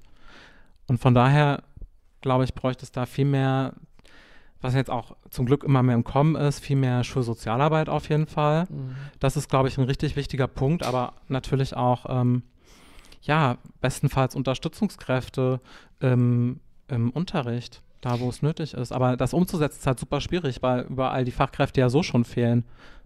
Hm. Ja. Ich würde da ein bisschen, mein Vorschlag würde ein bisschen in eine andere Richtung gehen. Ähm, meine Forderung an der Stelle wäre halt immer, äh, dass ähm, gewisse Basic Skills in der Grundausbildung von Lehrern dabei sind. Mhm. So, das heißt jetzt nicht irgendwelche sonderpädagogischen Sachen, ne? also wie gehe ich mit Behinderung XY um, sondern gewisse Basic Skills, die jedem, auch Betroffenen helfen. Zum Beispiel mir als Sehbehindertenbehörde hätte es un, um, ungemein geholfen und äh, das ist heutzutage ja noch äh, weiter verbreitet, das wird uns bestimmt Leonie dann erzählen, ähm, weil sie jünger ist als ich diese Medienkompetenz zum Beispiel an Schulen und bei Lehrern mhm. äh, weiter äh, zu bilden, auch schon im Studium. Dass halt Lehrer sicher mit den Medien umgehen können, die dann zum Beispiel Betroffenen wie mir äh, geholfen hätten, ne? wenn, also wenn ich da statt das Tafelbild da ähm, ein, ein, iPad vor mir, also hier ein Tablet liegen gehabt hätte, wo das Tafelbild drauf projiziert äh, worden wäre, das wäre für mich, also das wäre für mich der absolute Win gewesen in dem Moment. Aber auch so andere Sachen, zum Beispiel, wie man barrierefreie Dokumente erstellt oder so. Äh, so solche Basic Skills, die einfach jedem helfen können, die halt auch meiner Meinung nach nicht äh, sehr aufwendig sind, in Anführungsstrichen. Also in der Ausbildung meine ich. Dass die halt Teil eben dieser Lehrerausbildung äh, sein sollten. Das wäre so meine, mein Weg oder meine Forderung, die ich an der Stelle gehen würde.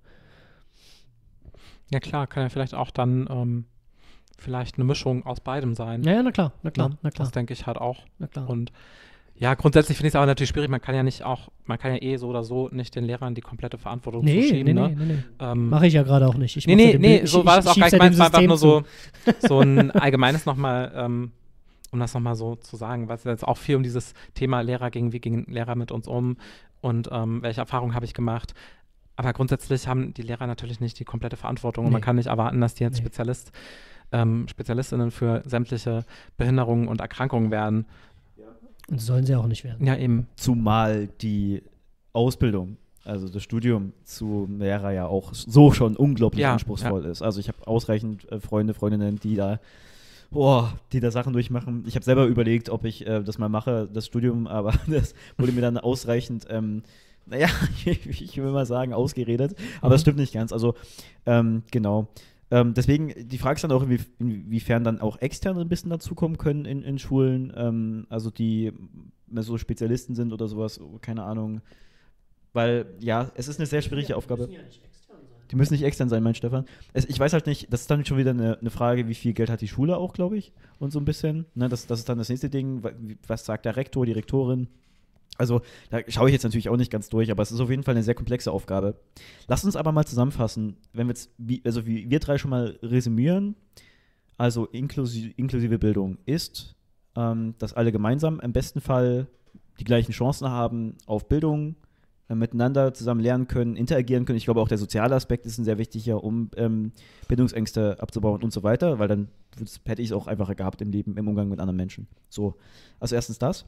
Dann, Stefan, du hast richtig gut gesagt am Anfang, dass es eine total schwierige Aufgabe ist für die Eltern des oder der Betroffenen, dann ähm, für die Lehrer und äh, für, die, für einen selber und gewissermaßen natürlich auch für die Klassenkameraden oder sowas, ähm, damit das, das halt hinzubekommen. Und, und ich, ich glaube, diese Entscheidung, oh, geht es auf eine Förderschule oder geht es auf eine Regelschule, beziehungsweise auf, auf eine ähm, nicht inklusive Schule, sage ich mal so, ähm, das ist ja ähnlich wie, wie so, ey, geht's bei dir aufs Gymnasium oder geht's erstmal auf die äh, Realschule oder sowas. Ne? Das ist ja auch so eine Entscheidung, die man nach der Grundschule trifft, wo ich auch mehr so denke, ja, pff, hui, also das, das kann jetzt weder das Kind noch wirklich der Lehrer entscheiden. Also das ist, finde ich, Mhm. übelst schwierig so.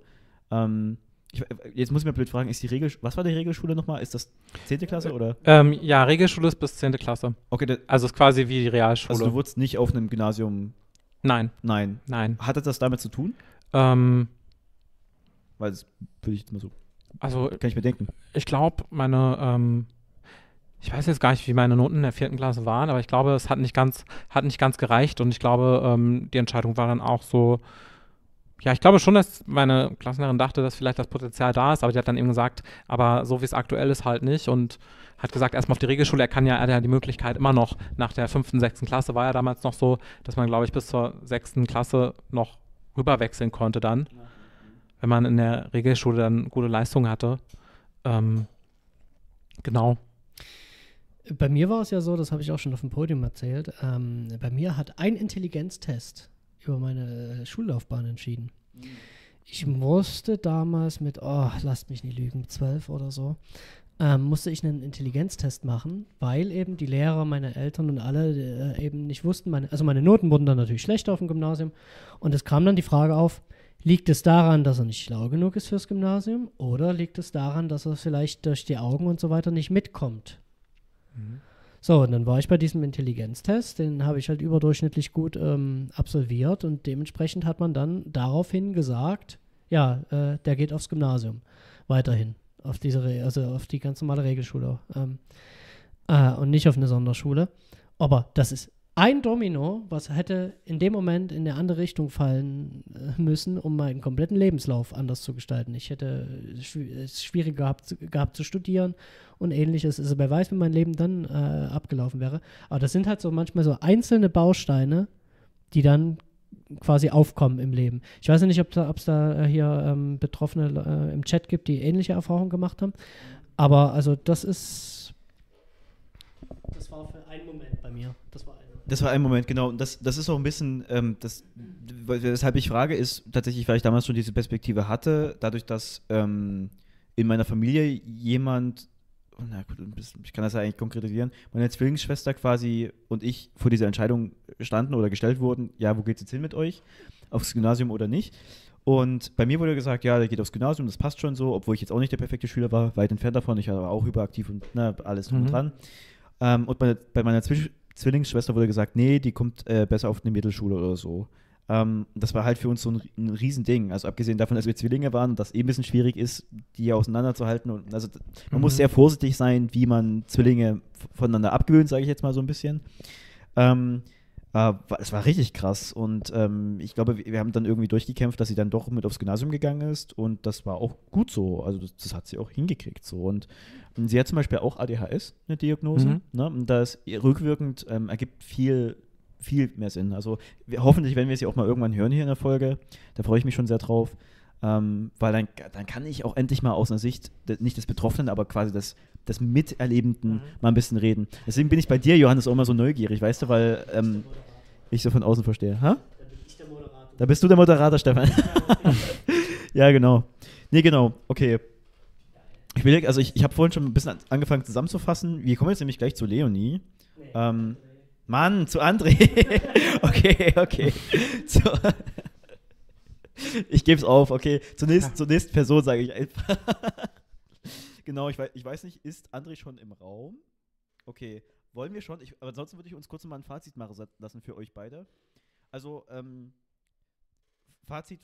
Uh! Ich habe ich hab M gehört. André? Moin.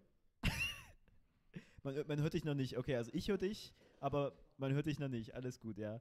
Ähm, der Stefan kriegt jetzt erstmal Kopfhörer von der Regie, ähm, damit auch er dich hört. Ähm, du bist noch nicht im Stream. Äh, also ich, ich rede gerade mit einem André, der ist schon in der Leitung. Genau. Aber passt eigentlich. Ich, ich glaube, wir haben das eigentlich ganz gut für uns schon mal dargestellt, so, so gut es Mhm. geht. Ähm, moin André, Regie, Regie bitte, äh, bitte den André anschalten. Ich geh mal auf Toilette. Okay, alles klar, kannst du machen. Passt, passt, passt. Also liegt sozusagen nicht an mir, sondern an der Regie. Äh, ja, genau, genau. Mit, dem, mit dem Bild, ja. So. Okay, der, der Johannes ist kurz verschwunden, aber das ist auch in Ordnung. wir Aber- machen hier einen Livestream, wir müssen auch mal Pause machen. wird, wird, wird gleich gefixt. Ja, ähm, jo moin, grüß dich. Ähm, ich überlege gerade, machen wir das so, dass wir ihn auch sehen können oder nur, dass wir ihn hören können? Nee, nee, eigentlich. Das wird gleich, das wird noch gebaut, genau. Cool. Ähm, André, du hörst mich jetzt aber und Stefan auch, ne? Ja, genau, oder? Wir hören uns alle. Ja, ja, ich, ich höre euch. Ich Okay. habe jetzt erstmal die YouTube ausgemacht, weil meine Antwort kam irgendwie so zehn Sekunden später und das verwirrt einen ja komplett. Ja, Ja, genau, ja, das ja. darfst du nicht, das, das, das ist Stream Delay, ist ganz normal. André, schön erstmal, dass du es geschafft hast. Liebe Grüße von uns beiden. Äh, für Ja, alle- liebe Grüße auch von mir, auch in die Runde, an die Zuhörenden. Ja, danke, danke, danke. Ähm, und ganz kurz zu dir. Ähm, wir kennen uns ja schon. Ähm, möchtest du sagen, woher wir uns schon kennen? Ähm, ja, let letztendlich kennen wir uns über den Mann in der, in der Regie, über den, den Toni, genau, da haben wir uns mal irgendwo im Park spontan kennengelernt. Und da hat es mich damals für den Podcast auch angesprochen und gerade wenn es um irgendwie Aufklärung geht, Thema Behinderung wird bist viel zu wenig richtig. gemacht und, und, und Grüße, da, da bin ich dann immer gerne dabei und unterstütze das gerne, natürlich gerne. Genau. Ne, wir hatten halt auch ne, gepodcastet schon über ähm, Basketball im Rollstuhl oder sowas, war quasi so unser Aufhänger, der, den wir damals gesetzt hatten. Und dann haben wir auch schon viel gesprochen und teilweise auch ein bisschen gerantet, was du so teilweise erleben musstest als Rollstuhlfahrer. Ähm, heute geht es ja um inklusive Bildung, André, und ich möchte dir direkt mal die Frage stellen, was heißt denn überhaupt inklusive Bildung für dich? Was, was assoziierst du damit? Was verstehst du darunter? Äh, Ich habe ja vorhin schon mal gelauscht und ich muss letztendlich auch sagen, in inklusive Bildung, dass irgendwie alle die, die gleichen Chancen haben, dass egal welche ethnische Rasse, welche Kultur man angehört, welche, welche Einschränkungen hat, wenn es möglich ist, sollte man einfach zusammen lernen. Das macht da einfach, einfach Spaß und gerade bei jedem unterschiedliche Herausforderungen, jeder hat ja unterschiedliche Herausforderungen wenn er irgendwie unterschiedliche Gegebenheiten mitbekommt und vielleicht kann ein anderer, ein Gesunder, aufgrund von, was weiß ich, zum Beispiel, dass Johannes dann mit HDRS Probleme hat, haben andere vielleicht auch die Diagnose oder haben es nicht, aber haben auch solche Konzentrationsmöglichkeiten und vielleicht kann er letztendlich einen Gesunden Tipps mitgeben, wie er, was ihm geholfen hat und ein Gesunder profitiert davon. Also von daher, ich finde, das bildet, bietet einfach viele Möglichkeiten, wenn man da gemeinsam lernt. Ja, sehe ich auch so. Stefan? André, was ist denn deine Situation für die Leute, die dich nicht kennen? Ähm, genau, meine Situation, ihr habt ja schon erzählt, ich sitze im Rollstuhl. Ähm, der Grund dafür ist, dass ich eine Nervenerkrankung habe. Und das ist bei mir folgendermaßen, ne, die, die Nerven im Körper sind ja wie Stromkabel und um Stromkabel ist eine Isolation, das ist auch bei den Nerven so der Fall. Und die ist bei mir fehlgebildet und dadurch kommen diese elektrischen Impulse und Signale bloß verzögert im Hirn an und werden auch nur verzögert zurückgeleitet oder kommen gar nicht an und dadurch ist bei mir Muskelschwund die Folge. Und ja, meine Beine, da weiß auch warum, aber die sind halt ein Stück weit stärker betroffen als der Oberkörper. Obenrum bin ich, Thaddeus hat schon erwähnt, durch den Rollstuhlbasketball auch immer sehr aktiv, sehr fit, kann da auch meinen Körper einfach besser ansteuern und besser trainieren und genau. Das, das ist meine Situation, warum ich im Rollstuhl sitze. Also Ja. Rollstuhl sitzen heißt jetzt auch nicht, viele denken immer, Rollstuhl kann, kann nicht mehr laufen. Das ist oftmals auch nicht so der Fall. Also ich schaffe es auch noch aus dem Rollstuhl raus. Ich kann, ich kann mich noch hinstellen. Ich habe, wenn ich irgendwas zum, zum Festhalten habe, kann ich auch noch ein paar Schritte äh, gehen, sage ich mal. Das, das, das funktioniert auch noch. Der Erschöpfungsgrad ist halt bei mir einfach bloß viel, viel höher. Genau, das, das hatten wir ja mal in ähm, dem Podcast bes besprochen, dass du, glaube ich, auch eine Küche hast, eine Stehküche ganz normal oder so, oder? Oder bilde ich mir das ein? Ja. Ich koche, man kann einfach aus dem Stand besser in, in den Topf reingucken, als wenn man da versucht drüber zu schielen. Dann stelle ich mich halt beim, beim Kochen auch oft hin. Und ja, so an der Arbeitsplatte festhalten, so ein paar Seitschritte gehen, das ist halt auch noch möglich, auch wenn viele denken, Rollstuhlfahrer, uh, der kann gar nicht mehr gehen, ist oftmals nicht ganz korrekt. Und du hast es von Geburt an.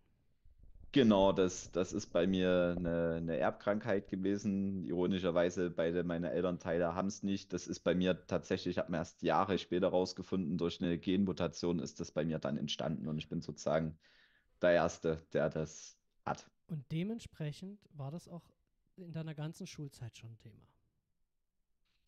Ja, das, das war schon in meiner ganzen Schulzeit Thema, um zum Thema Bildung zu kommen.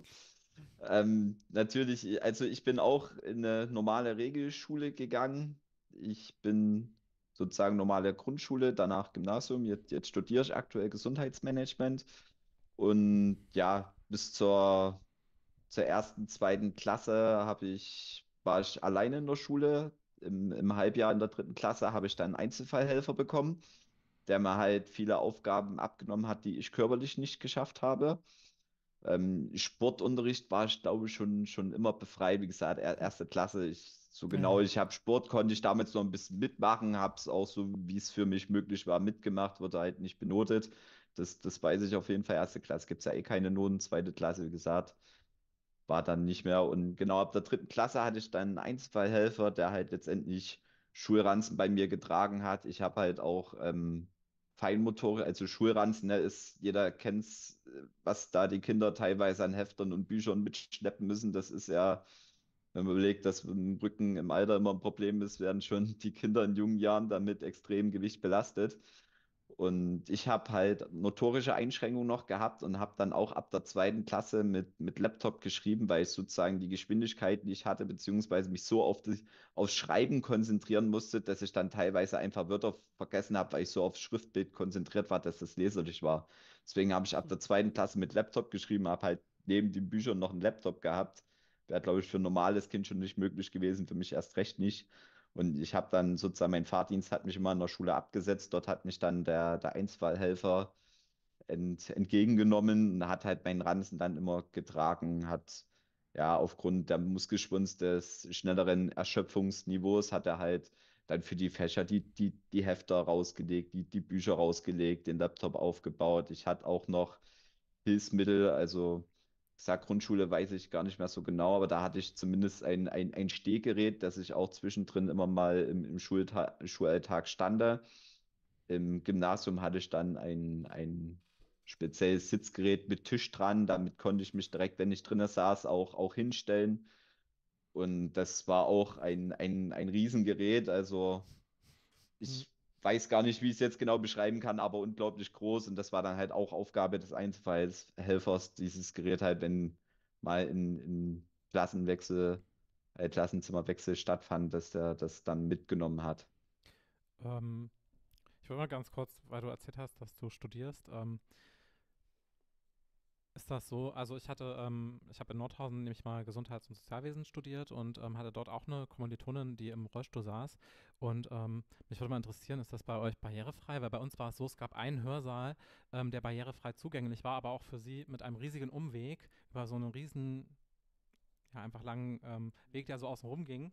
Und ähm, wir hatten dann alle unsere Veranstaltungen eben in diesem Raum mit der Begründung eben, logischerweise, dass ähm, eben dann auch die Person mit dabei sein kann. Und das hätte mich jetzt mal interessiert, wie das ähm, bei dir jetzt im Studium ist, ob du, ob du halt auch ganz normal auf dem Campus mit sein kann, ob der barrierefrei ist. Oder ähm, vielleicht machst du ja auch ein Fernstudium, genau. Ja, ähm, genau zum, also ich sag mal so, so grob die Geschichte Gymnasium hätte ich jetzt äh, abgebildet, sage ich mal. Sport ist halt immer noch so ein Thema gewesen, aber ja, im, im Studium ähm, tatsächlich habe ich mich halt schon, bevor es losging, mit dem Inklusionsbeauftragten der WHZ hier schon kontaktiert und gesprochen und da wurde sozusagen auch schon bei der Planung, weil das, dass sie, also das Ironische ist halt, dass das Haus unserer Fakultät Gesundheitswissenschaften ist das einzige Haus, das keinen Fahrstuhl hat. Also es ist sehr ironisch, dass gerade diese Fakultät keinen Fahrstuhl hat, aber da wird eigentlich schon jahrelang gekämpft, aber es kommt keiner. Nein, wir waren dann halt viel bei den Wirtschaftswissenschaften im Haus, weil da ein Fahrstuhl mit drin ist. Also die haben das extra für mich so, so umgeplant, mhm. dass das alles möglich war. Dennoch muss ich halt sagen, es, es ist nicht optimal. Also Hörsaal, wir waren teilweise nur 80, 90 Leute, hatten manchmal im Hörsaal Unterricht und naja, natürlich, gerade so erstes Semester, man kannte noch keinen groß, keiner aus meiner Schule hat das auch studiert und war dann mit mir im Raum. Alle saßen irgendwo in der Mitte des, des Hörsaals verteilt und naja, gut, Hörsaal, wir kamen, wir kommen bloß von unten rein. Ich saß halt immer unten in der ersten Reihe so alleine. Das war schon immer so, sage ich mal, beschissenes Gefühl, gerade so am Anfang, wenn man Neues im Studium hat und eigentlich gern jemand hatte, der sich da ähnlich fühlt. Und dann ging es auch teilweise so, ja, finden sich mal in Gruppen zusammen und arbeiten sie das mal aus und saß dann so da, schon so hochgeguckt. Und da waren aber auch einige Professoren direkt schon top und haben gesagt, hier, hier unten der Herr, ne, der kann nicht zu ihnen hochkommen, wäre nett. Und dann haben sich, sage ich mal, ab Woche zwei hat sich das selber eingeregelt. Jeder kann nämlich dann irgendwie aus dem aus dem Matrikel und dann sind die Leute auch schon direkt runtergekommen. Ab Woche vier, fünf saßen dann auch teilweise direkt Leute mit mir unten und haben sich sozusagen mit dem beschissenen Sitzplatz dort angetan, um sozusagen mit mir da gemeinsam zu sitzen. Das, das war sozusagen von den Personen drumherum Ehre. sehr schön und, und war super. Aber dieser, ja, dieser lange Weg, also unsere Mensa ist da das, das beste Beispiel. Also ich bin nicht auf dem Hauptcampus, unseres ist so auf, auf dem Nebencampus. Und die Mensa da, das ist, ist ziemlich blöd gemacht. Also dort, wo alle reingehen, sind halt schon außerhalb, sind da schon acht Stufen, sodass man, keine Ahnung, erstmal 50 Meter weiterfahren muss und wieder zurückkommen muss, um, um da reinzukommen. Das, das ist mal noch okay. Sondern ist man aber da drinnen, da geht es da zu den, zu den Hörsaalen, zu den Hörsälen und ja, dann hat man oben ein paar Sitzplätze, das ist die Bibliothek, da kommt man mit Fahrstuhl hin. Und ja, die, die Mensa, da wo man das Essen entgegennimmt, das sind halt dann nochmal drei Stufen. Also ich musste immer zu einem anderen Eingang reingehen, der dann einfach noch weiter außen rum ist, was ein, ein übelster Aufwand ist, da eigentlich drum rumzugehen. Und dann sind wir bei dem Problem, hätte ich diesen Weg in Kauf genommen und wäre da oben lang gegangen, hätte ich mich immer irgendwo zwischendrin in die Stange reinquetschen müssen, weil die Stange meistens schon vor den Stufen begonnen hat. Ja. Ein, ich bin zwar behindert, könnte es nicht anders machen und die Leute hätten wahrscheinlich kein Problem damit, aber ich mag dann diesen Vorteil nicht, ey, ich bin behindert, ich muss mich jetzt hier vordrängen, weil ich habe wie jeder andere auch anzustehen. Es ist halt dort aufgrund des Gebäudes nicht möglich gewesen. Ich habe das dann immer so geregelt, dass ich halt meinen Studentenausweis äh, mein, mein Kommilitone gegeben hat und er hat dann einfach mein Essen mitgeholt und ich habe schon mal einen Sitzplatz reserviert. Also mit Freunden und so weiter hat man dann diese, diese Hürde ganz entspannt irgendwie ausgeglichen, aber ja. strukturell ist das gerade die WHZ, die für, für Inklusion steht und wirbt, ist, ist es eigentlich ein bisschen schwach, dass da halt einfach damals beim Bau nicht dran gedacht wurde. Ich weiß nicht, wann das gebaut wurde. Ja. Aber es ist natürlich nicht so schön. Ja, klar. Ja, das, das passt ähm, auch ein bisschen zu meiner Wahrnehmung, seitdem ich den Podcast mache, das, seit meinem Studium jetzt, Pi mal Daumen, sage ich mal so, seit ne, zwei Jahren, anderthalb Jahren, ähm, bin ich da auch ein bisschen ähm, äh, aufmerksamer, was es angeht und habe es eben zum Beispiel auch in der Uni-Architektur, aber allgemein auch so hier, wenn ich durch Dresden gehe oder in, ne, sonst unterwegs bin, sehe ich das ein bisschen mehr. Da sehe ich halt plötzlich Rollstuhlrampen und sehe halt ne, so, so Breilschriften, so, so ein Zeug ein bisschen mehr, was mich einfach persönlich beschäftigt. Deswegen ja, das, das ist schon echt krass. Ähm, und ich finde es sehr, sehr stark, was du zum Schluss gesagt hast, dass du keine Bevorteilung willst, sondern Teilhabe, gleichmäßige Teilhabe. Ne, du willst nicht irgendwie auf eine Podest, Podest gestellt werden, du willst aber auch nicht ähm, irgendwo drunter sein, sondern einfach nur auf Augenhöhe. Und ich glaube, das ist echt ähm, wichtig, weil ähm, da geht es ja auch ein bisschen um, um ähm, na, was ist das Wort Würde, so ein bisschen, ne? dass, dass man einfach ähm, ähnliche Würde erfährt wie alle anderen. So. Das ist natürlich schwierig. Ähm, ich habe jetzt noch direkt eine Frage von Kutamo an dich. Äh, Kutamo, Kutamo, ich weiß nicht ganz, ob ich es richtig ausspreche. Ähm, du hast vorhin auch gefragt, habt ihr Übergriffigkeit in der Schule erlebt? War das an die äh, Chat-Leute gerichtet oder auch an uns? Da würde ich nämlich nachher noch drauf eingehen.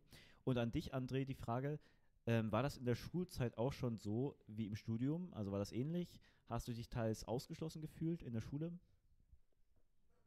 Also in der Schule muss ich sagen, gar nicht. Das, das, das war unglaublich klar. Im Sportunterricht konnte ich nicht mitmachen. Ich hatte in der Zeit dann immer Physiotherapie, Therapie, die zu mir gekommen ist, aber in, in der Schulzeit gar nicht. Also meine Klassenlehrerin, die, die Frau Länge, die war auch ein absoluter Traum. Die hat sich immer eingesetzt, wenn es irgendwo ging, Auswärtsfahren, geht es irgendwo hin, hat die sich schon vorher informiert, ist das barrierefrei, ist das möglich, die hat da angerufen, irgendwo Klassenfahrten, das Programm drumherum hat sie sich auch immer informiert und, und, und stark gemacht. Also es war einerseits von den Lehrern ein, ein Top-Arbeiten, die da immer an alles gedacht haben, auch viel sozusagen, sie war auch viel im Austausch mit, mit meiner Mutter und hat halt gefragt, hier, was muss man beachten? Es gab auch, bevor ich überhaupt dort in die Schule gegangen bin, gab es schon zwei, drei Gespräche, um sich kennenzulernen. Sie hat gefragt, worauf muss ich achten und so weiter. Also das ist, glaube ich, das, was wir vorhin auch schon mal ähm, thematisiert haben. Ich glaube, diese ganzen Krankheitsbilder im Studium mit aufzunehmen und irgendwie da was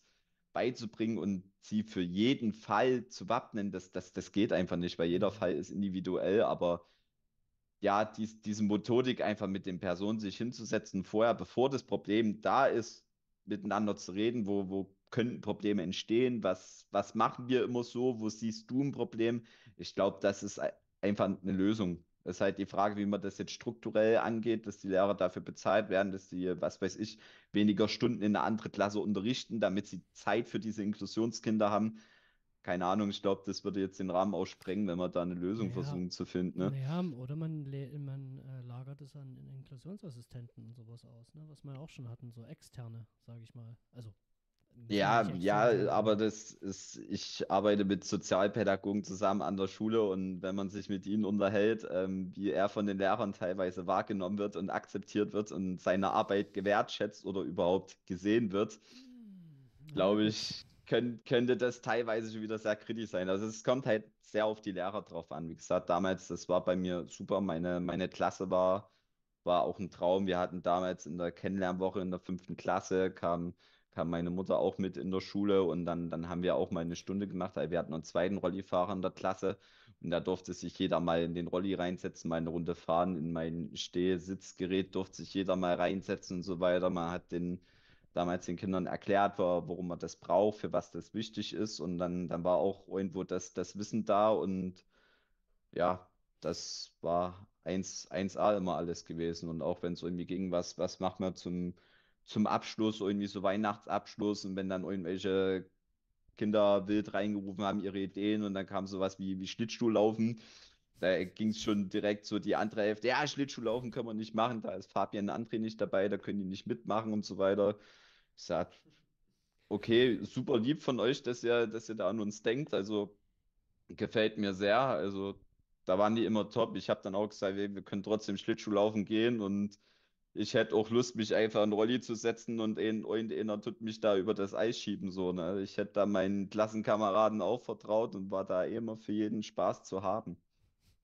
Ja gut, du warst da jetzt halt in einer sehr vorteilhaften Position, was das alles anging, ne?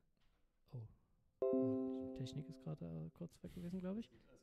Ähm, ich ich habe dich gehört, ja. Okay. Nee, du warst da aber auch immer in einer sehr vorteilhaften Position. Also du, ähnlich wie bei mir, ne, war ja auch die Frage, ähm, ob wir jetzt Mobbing oder irgend so was erfahren haben. Also ich persönlich nicht.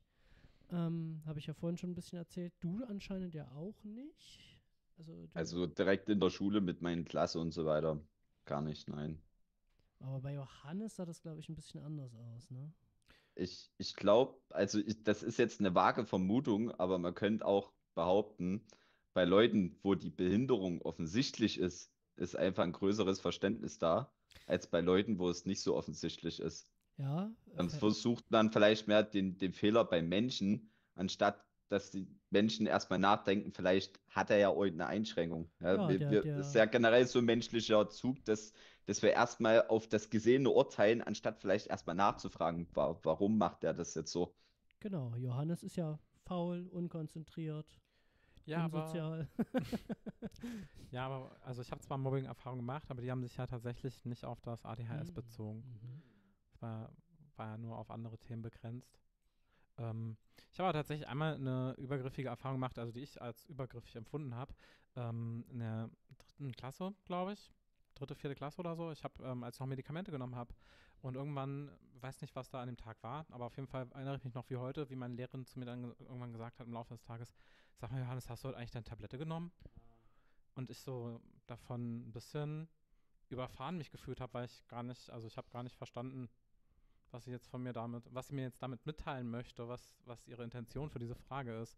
Rückblickend finde ich es ein bisschen, finde ich ein bisschen komisch, wie sie das auch so in dem Moment vom, von der, ähm, von dem Ton, der auch mitschwang, so ja, gesagt also hat. ich habe auch von Geschichten gehört, wo die Lehrer dann gesagt haben, naja, ist ja kein Wunder, dass du gemobbt wirst, wenn du deine Hilfsmittel nicht benutzt und sowas, ne? Also das ist schon, das ist dann schon eine krasse Dimension, die es da geben kann, ja.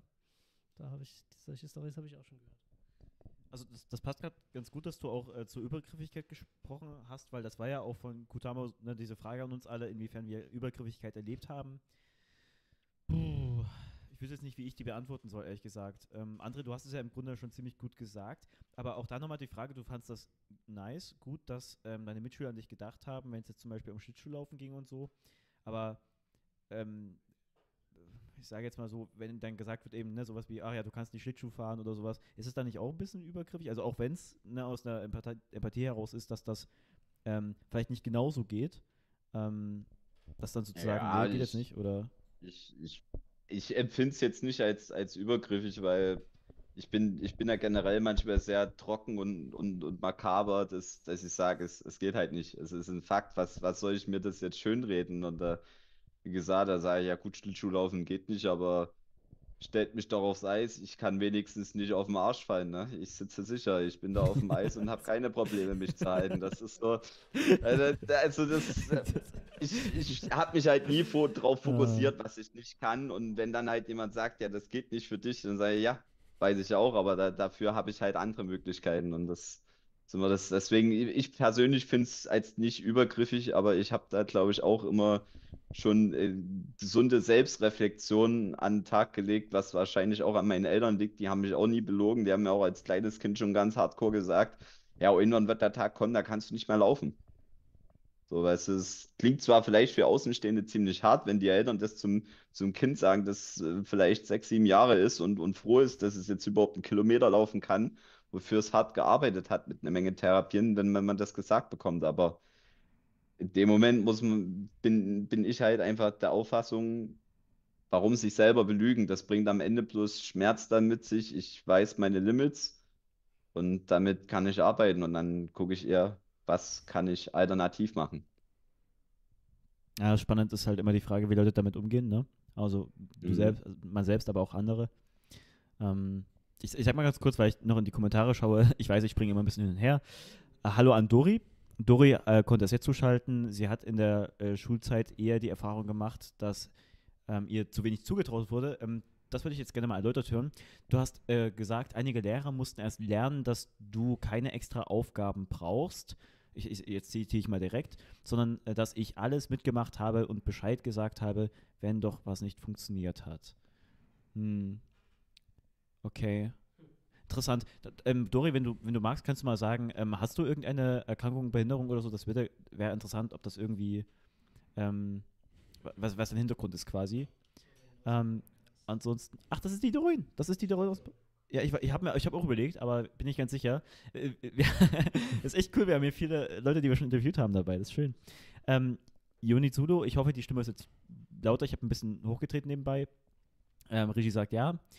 Genau. Und äh, Fabian, ähm, Johannes stimmt dir übrigens zu. Ich weiß nicht, ob du es gelesen hast, dass er auch das Mhm. mit dem, hast du die Tablette nicht genommen. Erinnert mich ein bisschen so an, ey, hast du deine Tage? Ne, was so Frauen manchmal vorgeworfen wird und so ein Zeug halt, ne? So diese typischen, oh, du hast ja Stimmungsschwankungen, wenn du das und das hast oder wenn das und das, ne? wenn du das nicht machst, dann bist du so, deswegen dann dieses Buch vor, Vorteil. Genau, ja, Doreen, schön, dass du es nochmal sagst. Äh, Doreen von Mut, genau. Äh, schreib, Doreen, schreib gerne nochmal in den Chat, äh, was Mut eigentlich ist.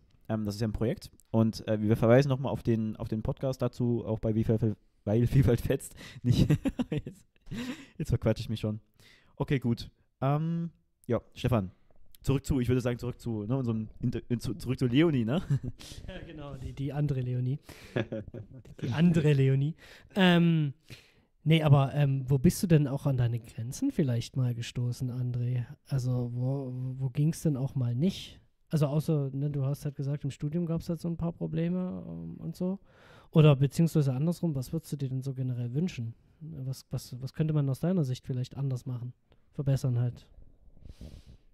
Also, diese Gymnasialzeit muss ich halt sagen, verbessern. Ich, ich weiß es nicht. Ich, ich hatte, also aus meiner Perspektive weiß ich nicht, weil bei mir war, war alles in Ordnung, selbst wenn da irgendwo auf Klassenfahrten das, das Problem war, dass ähm, der, der Strand halt irgendwie 300 Meter Sand war, kommt man mit Rolli nicht durch und aber wir zwei Rollifahrer wollten trotzdem ans Meer. Also wir waren generell in der kompletten Schule dann als die Rolli Rollifahrerklasse bekannt. Und wir sind ja sozusagen als Jahrgang dann dorthin gefahren und da waren genug kräftige Männer, die da angepackt haben. Also zwei Rollifahrer, acht, acht kräftige Kerle an ne, vier pro Rollifahrer und die haben uns dort 300 Meter über den Strand getragen. Also und, unglaublich, da denke ich jetzt noch gern zurück und muss einfach sagen, das, das war top. Aber ich habe mich ja auch mit mit anderen unterhalten und ich denke wirklich, es, es ist irgendwo das, die einmal die, die Aufklärung, dass man vielleicht die Kinder direkt von Anfang an mit ins Boot holt. Nicht irgendwie, dass die erst ihr Vorteil bilden können, sondern dass man vielleicht direkt sagt, hier, da ist einer in der Klasse und man, man macht da direkt eine Aufklärung, die Kinder können fragen, das ist wichtig.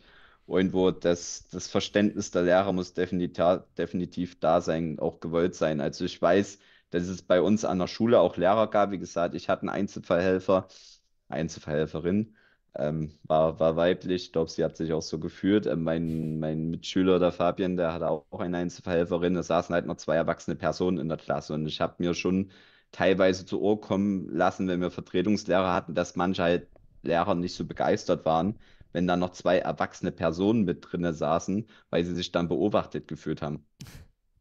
So, das, das, ich, ich kenne ich kenn keinen Lehrer, ich war noch nie das, in der Situation, dass, dass ich das irgendwie nachempfinden kann, aber das ist, glaube ich, wieder so ein Punkt, wo man sagt, der Lehrer muss das letztendlich wollen. Ich glaube, wenn, wenn man einen Lehrer irgendwie sagt, hier, du kriegst ein Inklusionskind in deine Klasse und der Lehrer sagt, ich habe da keinen Bock drauf, glaube ich, bringt es relativ wenig, das Kind dort in die Klasse zu tun, weil es wird einfach sich dann am Ende nicht drum gekümmert, weil wenn der Lehrer keinen Bock hat und das nur als Verantwortung sieht, ich glaube, der muss einfach genug Empathie haben um, um das zu leben und das auch irgendwo zu wollen mit dem Kind. Und das ist halt die Frage, wie man das jetzt im Studium und so weiter da irgendwo mit, mit reinbekommt und das irgendwie mit fördert, irgendwo da ein Verständnis in, in diesem Bereich da zu kreieren. Boah, finde ich eine schwierige These, das quasi von der Befindlichkeit des Lehrers abhängig zu machen. ja, aber was heißt befind es, es spielt halt leider eine Rolle. Also, Natürlich spielt das immer eine Rolle. Das ist halt, ja, die Realität bei, sieht bei, so aus, das stimmt. Aber eben, also das eben zu fordern und zu sagen. Ja, na, na, natürlich, also dass man sagen kann, gut, du kannst jetzt nicht in die Schule gehen, weil, weil der Lehrer keinen Bock auf das Kind hat. Das ist natürlich keine Lösung, weil letztendlich sollten wir jetzt eingeschränkte ja. Personen die gleiche Möglichkeit haben wie, wie jeder, aber letztendlich ist einfach die Mitarbeit von Lehrer und, und Schule mitgefordert. Ist das ja eine Ressourcen, ist ja eine Ressourcenfrage. Also einerseits Zeit und andererseits halt auch die, die, die, die Berührungsangst und die, die also, ne, des Lehrers. Ähm. Ja, ja, der Lehrer muss das Verständnis haben, wo man denkt, ich meine, viele Leute auf, auf der Straße haben schon kein großes Verständnis. Ne, das, warum machen wir hier so, so, einen, so einen Aufklärungsbedarf, einfach weil es notwendig ist. Mhm. Ne, und da, deswegen finde ich das absolut super, dass er das da immer so macht. Und es müsste aber noch viel, viel mehr getan werden. Da wäre das Verständnis vielleicht von Anfang an da und vielleicht hat der Lehrer auch keinen Bock auf ein Inklusionskind, weil damit mehr Aufwand verbunden ist. Er, er muss einen Inklusionsbericht schreiben. Er muss, es ist extra Aufwand, wofür der Lehrer wahrscheinlich vom, vom Chef nicht unbedingt extra mehr Zeit eingeräumt bekommt. Ähm, also, der muss mehr Aufgaben in der gleichen Arbeitszeit am Ende machen. naja, also kann ich aus meiner Perspektive sagen, ich habe ja auch so extra Schulstunden bekommen und so, so Nachhilfestunden, sage ich mal, aufgrund dessen. Ähm, die wurden natürlich den Lehrern angerechnet, klar, ne? Aber das sind halt trotzdem, äh, ist, halt, ist das halt, halt eine Zeit, eine Ressource, die dann halt verloren geht. Ne? Der Lehrer muss dann halt länger unterrichten und so. Ähm, ne, das ist halt eine Ressourcensache und eben auch eine Befindlichkeits- oder eben die Sache dieser Berührungsangst, eben dieser Sensibilisierung, ne? dass halt Lehrer sich halt einfach vielleicht auch wie Arbeitgeber, ja, viele Arbeitgeber auch, nicht rantrauen an das Thema. Ne? Also Gut möglich, definitiv. Die Angst davor, irgendwie was falsch zu machen. Wo ich immer genau, sag, genau, so genau. durch den genau. Austausch mit der Person musst du da keine Angst haben. Die, alle sind menschlich und alle machen Fehler. Und deswegen, Dann lieber wegschieben, anstatt irgendwie, ne, sich damit eventuell konfrontiert zu fühlen. Also da, wo es geht, ne? Also, ne? hm. Äh, Du wolltest was sagen, Johannes? Nee, Ach so. ich, ähm, ich höre sehr interessiert zu. Nee, nee genau. Ich, ich, ich bin nur aus der Moderatorperspektive immer äh, daran interessiert, dass alle irgendwie zu Wort kommen, wenn sie was sagen wollen. Aber ja, spannend. Also ich, ich finde es echt interessant, wie wir eigentlich, eigentlich ist man ja immer der gleichen Meinung. Ne, man möchte, also ich, ich glaube, es gibt kaum Menschen, die sagen, oh, wen, Inklusion ist doof. So, ne, oder Teilhabe und sowas und Bildungschancen für alle. Wer sagt denn da nein? Also ich, ich gehe mal davon aus, dass genau, aber das, es ist eine Ressourcenfrage. Ne, also es, sowohl Zeit Ja. als auch Kompetenz, als auch Geld einfach, ne? Und das, das ich glaube, da muss man sich einfach manchmal echt zurücklehnen und sich denken, naja, pff, wird halt ein bisschen dauern. Aber ich, ich, jetzt ist die Frage, wie, wie seht ihr das bezüglich, letzte Frage, weil wir gleich zur echten Leonie gehen müssen. Ähm, wie seht ihr das bezüglich der Digitalisierung? Ähm, das, das wird doch sicherlich auch viel helfen können ähm, bei Inklusion von Menschen. Oder zumindest Technik und sowas mehr. Äh, ja, Stefan. Definitiv, mir hätte das damals super geholfen. Also das wäre für mich, äh, wäre das die ultimative Lösung äh, gewesen. Äh, Gab es halt zu meiner Zeit damals noch nicht, äh, in dem Maße, wie es heute der Fall ist. Aber auch da sind halt noch Riesendefizite da, jetzt unabhängig von Behinderung und ne, eben, äh, Inklusion in dem Bereich. Generell mit dieser Technik zu arbeiten bei den Lehrern. Ist halt auch ein Prozess, ne? Da, das muss ich halt, ich sage jetzt mal, die alte Generation von Lehrern und Lehrerinnen, die damit nicht mehr so firm sind, die müssen sich halt auch erstmal auswachsen. Ist halt so. Also mir hätte das persönlich auf jeden Fall geholfen. Ähm, ich weiß nicht, ob es jetzt für andere technische Möglichkeiten gäbe. Die Also dir- wie gesagt, ich, ich habe ja damals schon mit, mit Laptop geschrieben, hatte ja das Mhm. damals schon dahingehend die, die Technik vor Ort gehabt, damit ich da mein, mein Schreibproblem gelöst hatte. Klar, Biologie und Chemie, Formeln am Laptop zu erstellen, da kommt man natürlich nicht ansatzweise mit. Ich habe halt immer den Text mitgeschrieben. Mein Einzelfallhelfer hat halt sozusagen das Tafelbild übernommen. Ich hatte sozusagen das, das Tafelbild von meinem Einzelfallhelfer geschrieben in mein Heftdoc gehabt. Okay. Ähm, Johannes, ich würde jetzt auch dich fragen, Digitalisierung heißt viel. Ich kann mir aber vorstellen, erstmal die blöde Frage, sind Videos besser als Bücher, Lehrbücher, was äh, Konzentration und sowas angeht? Gute Frage. Bei ADHS meine ich? Weil, also kommt, glaube ich, ein bisschen auf das, auf das Thema an. Also Okay. grund, grundsätzlich gelesen, ich lese ja super gerne und habe ja auch als Kind schon super ähm, gelesen. Ich habe mich auch neulich mit meiner Mutter darüber tatsächlich unterhalten und die hat gesagt, dass ich es immer erstaunlich fand, dass ich so im Alltag kaum eine Minute ruhig sitzen konnte, aber dann teilweise, keine Ahnung, den fünften Harry Potter Band habe ich in drei Tagen durchgelesen. Habe ich wirklich stundenlang Hyperfokus, mhm. über diesem Buch ge gesessen. Ähm, und das hat mich auch gar nicht, auch, auch dann, ich weiß noch, ich habe das zu Weihnachten bekommen und wir sind eine ziemlich große Familie und es war alles ultra laut, aber ich saß halt in der Ecke und habe da mein Buch gelesen Ja. ähm, und habe das komplett Ja, das ausgeblendet. ist sehr interessant. Ne? Also es, ist- es ist wirklich einerseits, dass, dass du manche Reize hast, die dich einfach einnehmen, die deinen Fokus einnehmen und dann aber andererseits auch, wenn du richtig drauf bist, auf dem, na, dann bist du komplett da drin so. So ein Tunnel, ne? Ja. Das finde ich echt spannend. Aber ich glaube, Ja. was mir geholfen hätte, vielleicht, ähm, denke ich mir so im Nachhinein, wären vielleicht so diese Noise-Canceling-Kopfhörer, wenn es die schon gegeben hätte.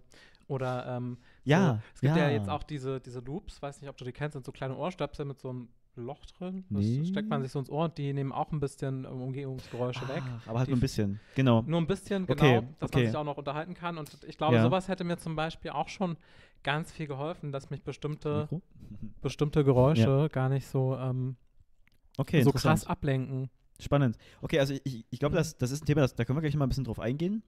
Ähm, André, dich würde ich jetzt allerdings erstmal äh, verabschieden, denn wir müssen zeitlich übergehen zur Leonie. Die wartet äh, bestimmt auch schon. Die Regie nickt äh, kräftig, die Leonie ist schon da. André, ich danke dir erstmal vielmals. Ähm, du kannst Na, gerne noch ein paar abschließende. Worte sagen. Und ähm, wenn du natürlich noch irgendwelche Fragen, Anregungen hast, äh, schreib es einfach in die Kommentare, wir lesen mit, ne? in den Chat. Also für mich ist schon mal ciao. Ja, André.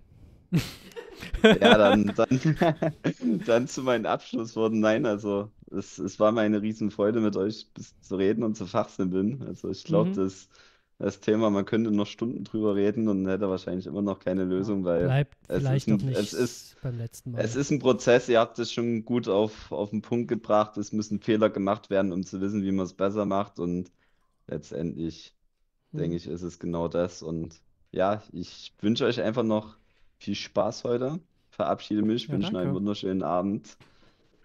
Und ja, wenn es nächstes Mal wieder losgeht, bin ich André, gerne auch wieder dabei. bis zum nächsten Mal, André. Hau rein. Ciao. Ciao.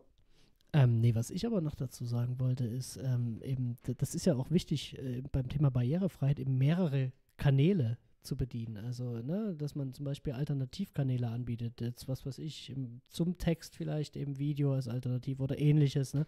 Was man halt heutzutage so alles machen kann, multimedial. Ja. Und äh, das, ne, deswegen meinte ich halt vorhin so, auch so Medienkompetenzen sind halt wichtige Basic Skills, die man einfach braucht heutzutage in solchen Berufen. Total generell äh, Methodenmix. Genau, ja, mit Habe ich so schön ja. in der Ausbildung Da, da, gelernt. da spricht der Ähm, Pädagoge. Ja, immer, immer die Methoden wechseln, damit es nicht zu langweilig wird, um das Interesse, um die Schüler abzuholen oder die Kinder. Ist denn die Leonie, die echte Leonie schon da? Ja, es wird genickt. Leonie, kannst du mich hören? Ja, hallo. Na, hallihallo, hallöchen. Ähm, Ist mein das Bild schon an? Das Bild fehlt noch, das brauchen wir noch. Genau, das ist noch nicht an, aber man hört dich schon, oder? Genau. Du musst es noch drehen, das ist noch, äh, wird es für uns wieder ähm, Querformat machen? Ich habe schon ein Querformat. Äh, ja, es ist Aaron, entschuldigt dich, glaube ich, oder so. Es passt, also der, die, die Regie, alles, alles fein, wir haben's. Es ist gut. Ähm, ja, genau, also Leonie, blöd gefragt, wie kann das denn sein, dass du äh, nicht merkst, dass dein Bild an ist? ist? Bist du so aufgeregt? War eine echte Frage. So, jetzt. Jetzt? Hallihallo. Okay, hast du gerade umgestellt, okay. Fein, wir kriegen das hin. Okay. ja? Passt. Okay, aber du hörst mich schon mal, ne, Leonie? Sonst legen wir schon mal los. Ich höre dich. Gut, Alles passt. gut. Leonie, möchtest du dich grob vorstellen? Wir haben ja schon gesprochen, aber das weiß noch keiner, weil es noch nicht öffentlich ist. Ne? Genau. Ja. Also ich, was heißt, ich, ich weiß, dass es nicht öffentlich ist. Genau, Leonie, möchtest du dich kurz ein bisschen vorstellen? Sag mal Hallo. Also Hallihallo erstmal an die Runde. Ich bin die Leonie. Ähm, ich bin 19 und ich bin seit 2018 blind. Ich habe mit sieben die Diagnose Zapfenstäbchendystrophie bekommen.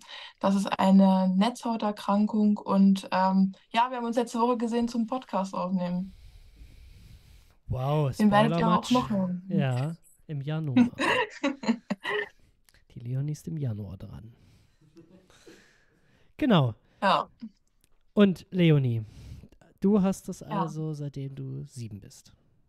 Genau. Das heißt, das hat dich also, ne, Thema Schule auch schon die komplette Schulzeit über begleitet. Ganz genau. Wie, wie war das denn bei dir? Also, auf welche Schulen bist du gegangen und wie war denn da so deine, deine Laufbahn? Mm, Also ich bin noch ganz normal ähm, auf eine Regelschule gegangen in der Grundschulzeit. Hab dann auch noch in der ersten Klasse ganz hinten gesessen. Also da war von meiner äh, Sehbehinderung noch gar nicht so viel zu spüren. Ähm, ich habe dann in der zweiten Klasse ein erstes Hilfsmittel bekommen, ähm, damals ein Tafellesegerät, womit ich ähm, die Tafel vergrößern konnte und auch mein Heft, damit ich eben weiterhin noch im Buch mitlesen kann und so. Und bin dann noch immer eine Reihe weiter nach vorne gerutscht. Mm, Ja, und da mit den Hilfsmitteln bin ich dann eigentlich noch durch die komplette Grundschulzeit gekommen. Und nach der vierten Klasse, das Thema hattet ihr ja vorhin schon mal, ist ja dann so die Frage, okay, wie geht's weiter? Ähm, ich hatte damals die Empfehlung fürs Gymnasium bekommen und wollte das auch gerne machen, aber es wäre einfach in der Praxis total schwierig gewesen umzusetzen. Hatte mich dann an einer normalen Oberschule quasi angemeldet mit einem Schulbegleiter.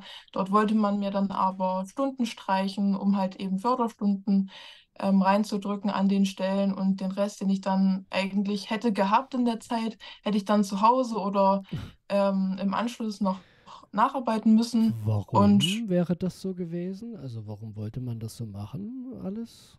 ähm, naja, weil ich hätte dann direkt mit Laptop äh, schreiben müssen. Und das konnte ich ja bis zu dem Zeitpunkt noch gar nicht. Das ist ein Punkt. Ähm, ja, und dann halt auch die, also Förderstunden. Es ging vor allem eben um Förderstunden, die hätte, ähm, hätten geleistet werden müssen, um da hätte eben der Unterricht, Unterricht ge- eingekürzt werden müssen. Hm. Ja, Warum hätten die geleistet werden müssen? Also, also ich kann es, du, du, du bist doch eine kluge Schülerin wie jeder andere. ähm, ja, also da ging es dann tatsächlich um so blindenspezifische Dinge. Also Mhm. was die dann tatsächlich hätten machen wollen in der Zeit, kann ich euch gar nicht sagen, weil dazu ist es nie gekommen. Hm. Aber es wurde auf jeden Fall äh, angemerkt, dass es eben so wäre. Und ähm, ja, zu dem Zeitpunkt hat man das eher als eine Zumutung, glaube ich, für mich gesehen. Äh, einfach die kom komplette Umstellung auch halt äh, mit elf dann am Laptop zu schreiben, ähm, obwohl ich ja davor noch nie Berührungspunkte damit hatte und dann eben auch so einen komplett neu umstrukturierten Schulalltag, den ich ja dann am Ende trotzdem hatte. Äh, auf jeden Fall, lange Rede, kurzer Sinn, bin ich dann ab der fünften Klasse auf die Blindenschule gewechselt nach Leipzig. Und wie war das? Das war ein totaler Umbruch erstmal. Ähm, ich wohne hier auf dem Dorf, also ungefähr 40 Kilometer weit weg von Leipzig. Und ähm, es war dann so, dass ich früh 5.30 Uhr mit dem Taxi abgeholt wurde.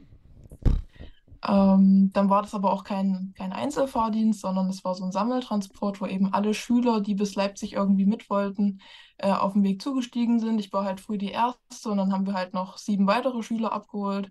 Und die wurden dann auf die Schulen eben verteilt in Leipzig. Dann war halt ein ganz normaler Schultag von 7.30 Uhr bis 15 Uhr. Dann bin ich 15, 15 wieder nach Hause gefahren und war dann halt, ja, 17, 17.30 dann immer so zu Hause. Meine ganzen sozialen Kontakte, die ich äh, davor halt hatte in der Grundschule, die sind natürlich alle auf umliegende Schulen gegangen. Die sind dann auch total weggebrochen. Also das war ein totaler Bruch erstmal in meinem Leben. Ich, ich wünschte, ich hätte gerade ähm, die beiden Herrschaften aus Doc Leipzig äh, hier, weil dann die beschreiben könnten, was für Gesichtsausdrücke gerade Johannes gemacht hat. Also, dass du mal casual nebenbei beschrieben hast, dass du übelst früh aufgestanden bist und dann quasi so einen 10-Stunden-Tag geschoben hast. Ja, also Ja. ich habe auch so gedacht, als ähm, ich fand es schon ätzend, als ähm, Jugendlicher überhaupt um halb acht in der Schule sein zu müssen und da Eben. irgendwie um, um halb sieben, dreiviertel sieben oder um sieben aufstehen zu müssen. Ich hatte das Glück, ich hatte fünf Minuten Schulweg so. Ähm, Ja, eben, ich Das auch. hat auch gereicht, äh, um sieben aufzustehen, Ja. so. Keine Ahnung. Und dann mir vorzustellen, ich stehe um 5.30 Uhr auf, bin dann irgendwie bis 15 Uhr in der Schule und muss dann nochmal fast zwei Stunden wieder zurückfahren. Ja. Ähm, und dann ja eventuell auch noch zu Hause Hausaufgaben machen, nacharbeiten, Nachher bei lernen, ja. äh, was auch immer. Und dann, das ist ja eine extrem, also ich finde es eine krasse Zumutung. Also es ist halt Ja. eine dolle, ähm, doller Einschnitt dann.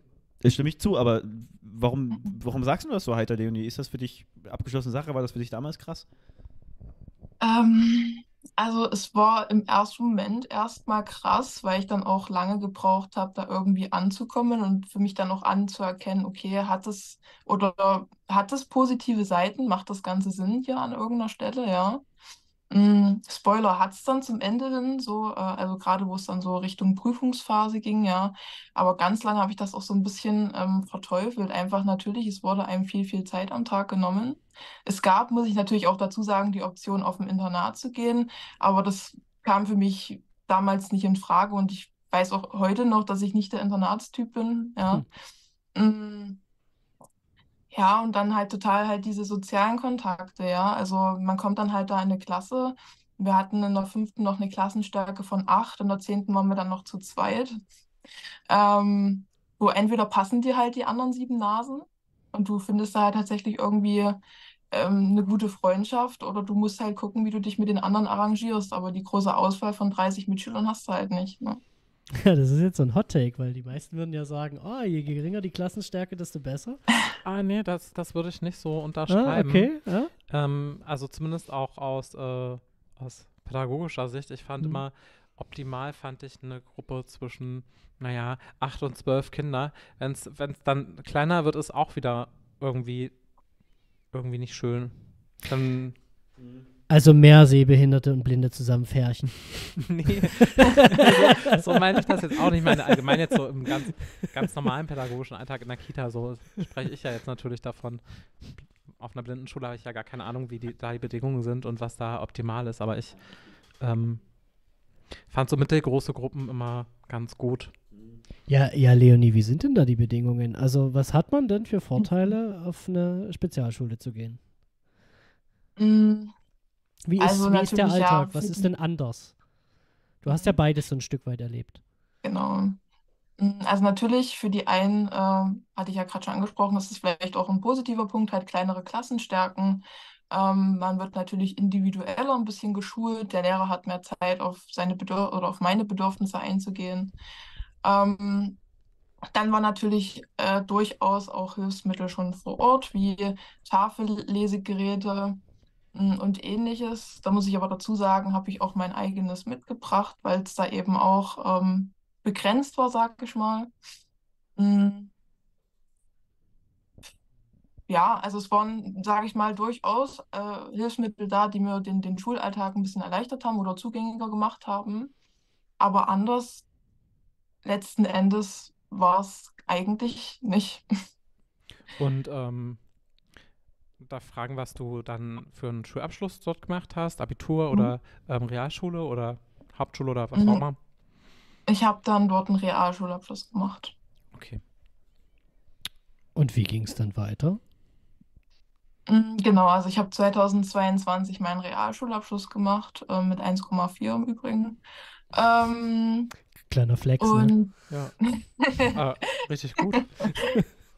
Ähm, und habe dann auch schon das ganze Jahr natürlich so ein bisschen überlegt, okay, in welche Richtung geht es? Ähm, und für mich war eigentlich auch klar, okay, ich möchte aus diesem Che- Schema jetzt raus. Also ich würde gerne irgendwie auf dem äh, ersten Arbeitsmarkt ankommen, am besten halt mit einer Ausbildung. Mm, Das war zu dem Zeitpunkt aber irgendwie gar nicht denkbar, beziehungsweise hat man mir halt ans Herz gelegt, mach erstmal eine blindentechnische Grundausbildung, da sammelst du nochmal mehr Basics und Grundlagen und kannst dann viel effektiver in der Ausbildung starten und dann vielleicht auch auf meinen Wunsch hin eben auf dem ersten Arbeitsmarkt.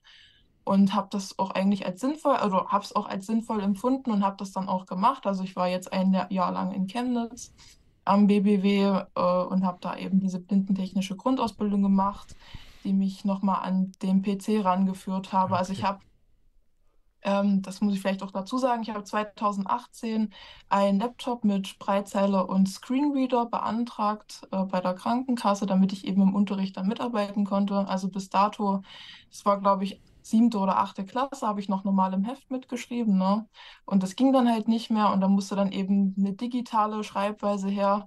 Äh, genehmigt wurde mir das dann 2020. Also bis dato hing ich auch ein bisschen in der Luft.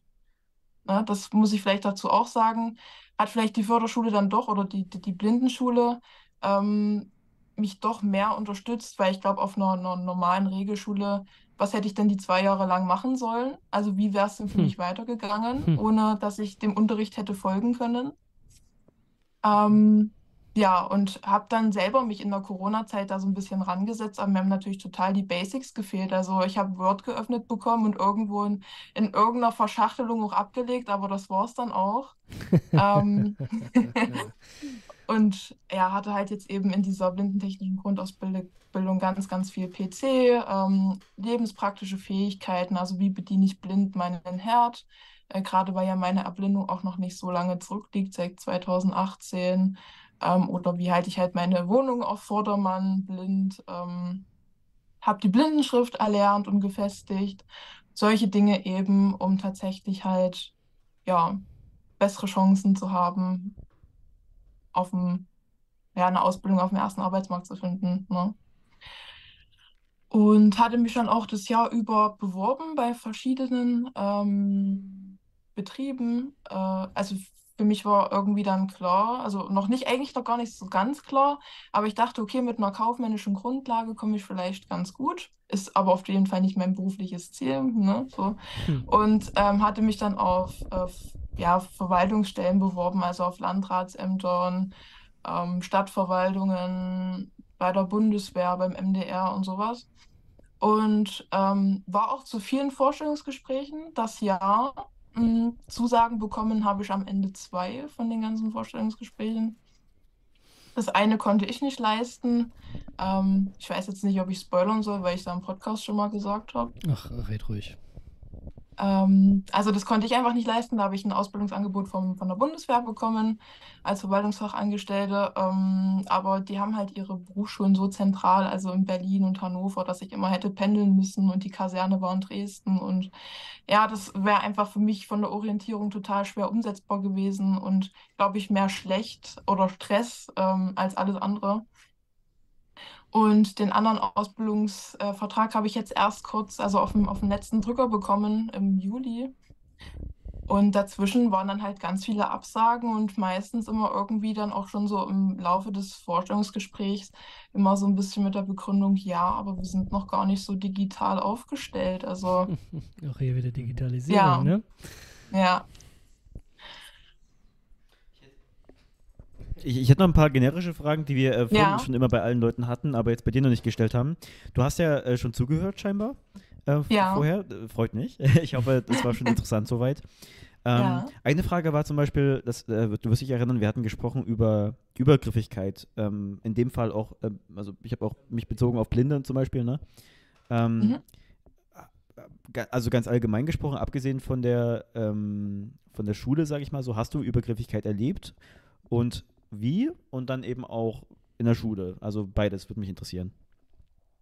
Also im Alltag ähm, auf jeden Fall. Also diese Themen, die vorhin schon genannt werden, dass man dann einfach halt mal angefasst wird und halt irgendwie mal in irgendein Viererabteil im, im Bus einfach reingezogen wird oder halt mit über die Kreuzung oder so.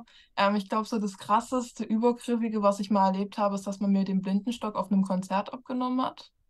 Ähm, was? Also was? Was sag jetzt äh, mal? Ja, also da war ich am, am Einlass bei der Security und Ach, das wurde nee. dann eben, eben lange überlegt, beziehungsweise musste ich dann halt warten, ob ich den mit reinnehmen darf oder nicht. Die Begründung war, weshalb die das jetzt prüfen müssen, weil Selfie-Sticks auf dem Konzert verboten waren. Hä? Alter Verwalter, ja, ey. Das ist ja was völlig anderes. What the also wussten die nicht, dass das ein blinden... Also, oder, hä? Ich verstehe das überhaupt nicht. Wie kommst du darauf als, als Security? Ich ich denke, es war tatsächlich also Unwissenheit, ja. Oder, oder haben die dich angeguckt und ich weiß nicht, ob du da eine, eine Brille oder irgendwas aufhattest, die so eine, das ist ja so, eine, nee. so der Stereotyp so, man hat so eine Brille und diese äh, schwarz, schwarzen Punkte auf gelber Dings so auf der, an der Jacke und sowas, ne? Diese, diese Blinden-Stereotyp, haben sie wahrscheinlich gedacht, boah, die, ne, die Junge, die will sich da hier bestimmt nur rein, rein schnurren oder irgendwas, keine Ahnung, irgend so ein Mist und dann coole Fotos machen oder sowas, weiß ich. Ähm, mhm. Glaubst du, dass es der Fall war oder also wie ist diese Situation abgelaufen? Also wie gesagt, ähm, ich musste denen dann erklären, dass es ein Hilfsmittel ist. Die haben das halt im Hintergrund irgendwie getestet und meinten dann im Endeffekt, dass es denen leid tut und dass ich den natürlich damit reinnehmen darf. Ach so, das ja. war wahrscheinlich nur Aber so, es war eine ah, komplett okay. unnötige Diskussion eigentlich. Wahrscheinlich, ja. du bist so vorbeigegangen und dann haben die so, wahrscheinlich, weil sie so gerade im, im Scan war, sage ich jetzt mal so, die Leute angeguckt haben, haben sie das halt gesehen, war im Kopf halt bei, ja, hier, Boss hat gebrieft, dass wir, ne, bitte so ein Zeug aussortieren ja. sollen, waren vielleicht auch wegen Waffe oder wegen Wurfgeschoss ja. und so ein Zeug da ein bisschen. Äh, genau, das habe ich tatsächlich auch gedacht, dass, ja. da, dass man vielleicht auch in die Richtung Waffe denkt. Ja, ja. Ja. Und äh, die haben bestimmt auch schon so oft irgendwelche Trolle oder so, irgendwelche Idioten gehört, die gesagt haben, das ist mein Blindenstock. Also wenn sie wirklich einen Selfie-Stick oder ähnliches dabei hatten. Weißt du, was ich meine? Wird es bestimmt auch gegeben mhm. haben schon. Also ich glaube, ein Security, der hat auch schon alles gehört. Und dann, dann in Bezug auf Schule, also Konzert, es tut mir leid, ich, mhm. aber ich freue mich, dass es äh, gelöst werden konnte. Und wie war das in der Schule allgemein? Ähm, du hast ja gemeint, das war, das war ein Übergang für dich. War das schon währenddessen, du, du hast ja gesagt, so äh, auf der Bank nach vorne gerückt bist, gab es da schon was oder wann oder wie oder so? Also erzähl mal, genau. Also in der Grundschule fällt mir jetzt tatsächlich nichts ein. Ich habe mich da auch eigentlich, also total integriert gefühlt. Also ich war nicht irgendwie die, die Außenseiterin oder so aufgrund meiner Behinderung. Das war ich auch nie. Das Thema hattet ihr ja vorhin auch. Also ich habe auch nie Erfahrungen mit Mobbing oder so gemacht. Mm. Und dann an der, an der weiterführenden Schule wüsste ich jetzt nicht. Also ich muss auch dazu sagen, dass ich äh, eigentlich auch die ganze Zeit eine mit der schlechtsehendsten war. Es war dann auch so, dass wir viele hatten mit Kombi-Erkrankungen, also Autismus und Sehbehinderung oder LB und Sehbehinderung. Ähm, Was ist das? Erklär's mal bitte kurz. LB und Sehbe Sehbehinderung? Mhm. Lernbehinderung und Mhm. Sehbehinderung. Ja. Oh, entschuldige. Nee, ich war durch. ähm, ja, du hast vielleicht nicht selber erfahren, aber wir hatten ja vorhin so das Thema, ähm, dass mir ja auch öfter da, mal die Schüler dann sagen, äh, wenn wir in Workshops äh, sind äh, mit unserem Projekt Challenge Inklusion, ähm, dass man auf Sonder, also spezial für Schulen, Förderschulen und so, dass, dass sie da, die, also, oder jetzt auf Sehbehinderten und Blindenschulen, dass dann dort weniger gemobbt wird. Weil dort sind ja dann die blinden Sehbehinderten unter sich und die mobben sich ja nicht gegenseitig. Ist das so? Also würde ich jetzt so nicht sagen. Es gab natürlich, also nicht natürlich, es ist eigentlich traurig, aber es gab bei uns auch Mobbing an der, so- also an der Förderschule, ja.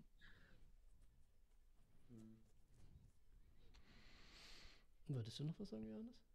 Guckst du? Ja, auch ich habe gerade nur gedacht, ähm, fand die Frage interessant, weil ich mir so gedacht habe, dass ähm, eine Behinderung einen ja nicht davor schützt, auch selbst ein Arschloch zu sein. Ja, Um es mal Ja. so ähm, das bisschen vergessen viele. Das aus. Ja, ja, nee, hast du vollkommen Na, recht. also ähm, nur weil ich behindert bin, macht mich das ja nicht zu einem guten Menschen Das stimmt. und ähm, kann ja genauso, wenn andere zu mir fies sind, kann ich ja genauso auch zu anderen fies werden oder kann auch von mir aus einfach so, so ein Verhalten entwickeln. Ja, wir können auch gerne mal einen Aber- Podcast über Behinderung und falsches Entitlement machen. Ähm Aber ja, Behinderte können auch richtige Wichser sein, weiß ich. Ich würde mal kurz Ja. ähm, bezüglich Schule nochmal die Frage in den Raum werfen. Wir hatten darüber gesprochen, dass es nicht nur für den Betroffenen oder die Betroffene ähm, ein schwieriger Prozess ist oder ähm, äh, diese ganze Schulzeit zu durchlaufen. Ist ja allgemein schon schwierig, ne? Ähm, sondern eben auch äh, für die äh, Leute ringsherum. Ich hatte jetzt gesagt Mitschüler, Lehrer und äh, Eltern. Leonie, ähm, so grob wie es geht, so detailliert wie du darfst. Ähm, ähm, äh, wie war denn das für deine Eltern auch, diesen Prozess zu begleiten? Ähm, weil das ist ja sicherlich, sind deine Eltern irgendwie sehbehindert oder sowas? Ähm, haben die, Nee. nee, genau. Das heißt, die sind, sage ich jetzt nicht betroffen, zumindest von dieser Sache und mussten wahrscheinlich auch erstmal so ein bisschen rausfinden, ja, okay, wie läuft denn das jetzt und wie kann ich halt sicherstellen, dass mein Kind äh, da die gleichen Chancen hat und sowas? Also, also man wurde natürlich reingeschmissen in die Situation. Mm, Befasst habe ich mich da von Anfang an eher so mm, mit meiner Mutti. Also mein Papa war da immer so ein bisschen außen vor tatsächlich.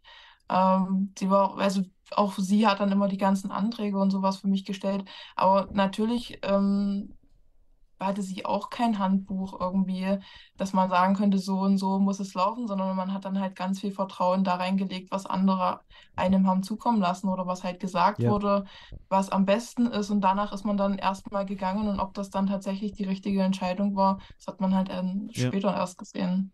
Also ich, ich wäre heutzutage auch so dankbar, dass du einfach googeln kannst und mittlerweile sogar ChatGPT fragen kannst, wie, wa- was mache ich Also nicht, dass das unbedingt, ne, dass das non- Nonplusultra wäre, aber ich, ich muss echt sagen, dass es also nicht nur einerseits die Awareness, die gestiegen ist, dass man überhaupt mehr drüber spricht, über Behinderung und geistige Erkrankungen und alles mögliche, ne, sondern auch einfach, dass dieses Wissen verfügbar ist und dass wir Studien haben und sowas. Also Gott sei Dank, echt. Und ich, deswegen, aber ich bin trotzdem total froh, dass wir jetzt hier äh, vier verschiedene Leute haben, die nach meiner Wahrnehmung eigentlich echt ganz gute Erfahrungen gemacht haben in der Schule. Also klar, also verhältnismäßig so. Ich hoffe, dass es nicht daran liegt, dass Menschen, die schlechte Erfahrungen gemacht haben, jetzt hier nicht in den Podcast reinkommen, weil sie ähm, nicht drüber reden wollen oder verbittert sind oder was weiß ich, was für Gründe es da gibt.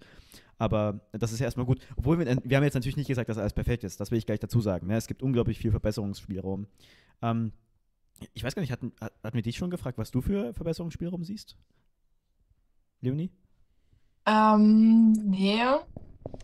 Genau, was würdest du denn anders machen? oder, oder anders, würdest du, würdest, würdest du das heute nochmal alles genauso machen? Was würdest du anders machen? Und äh, was würdest du dir denn wünschen, vielleicht, aus deiner Sicht?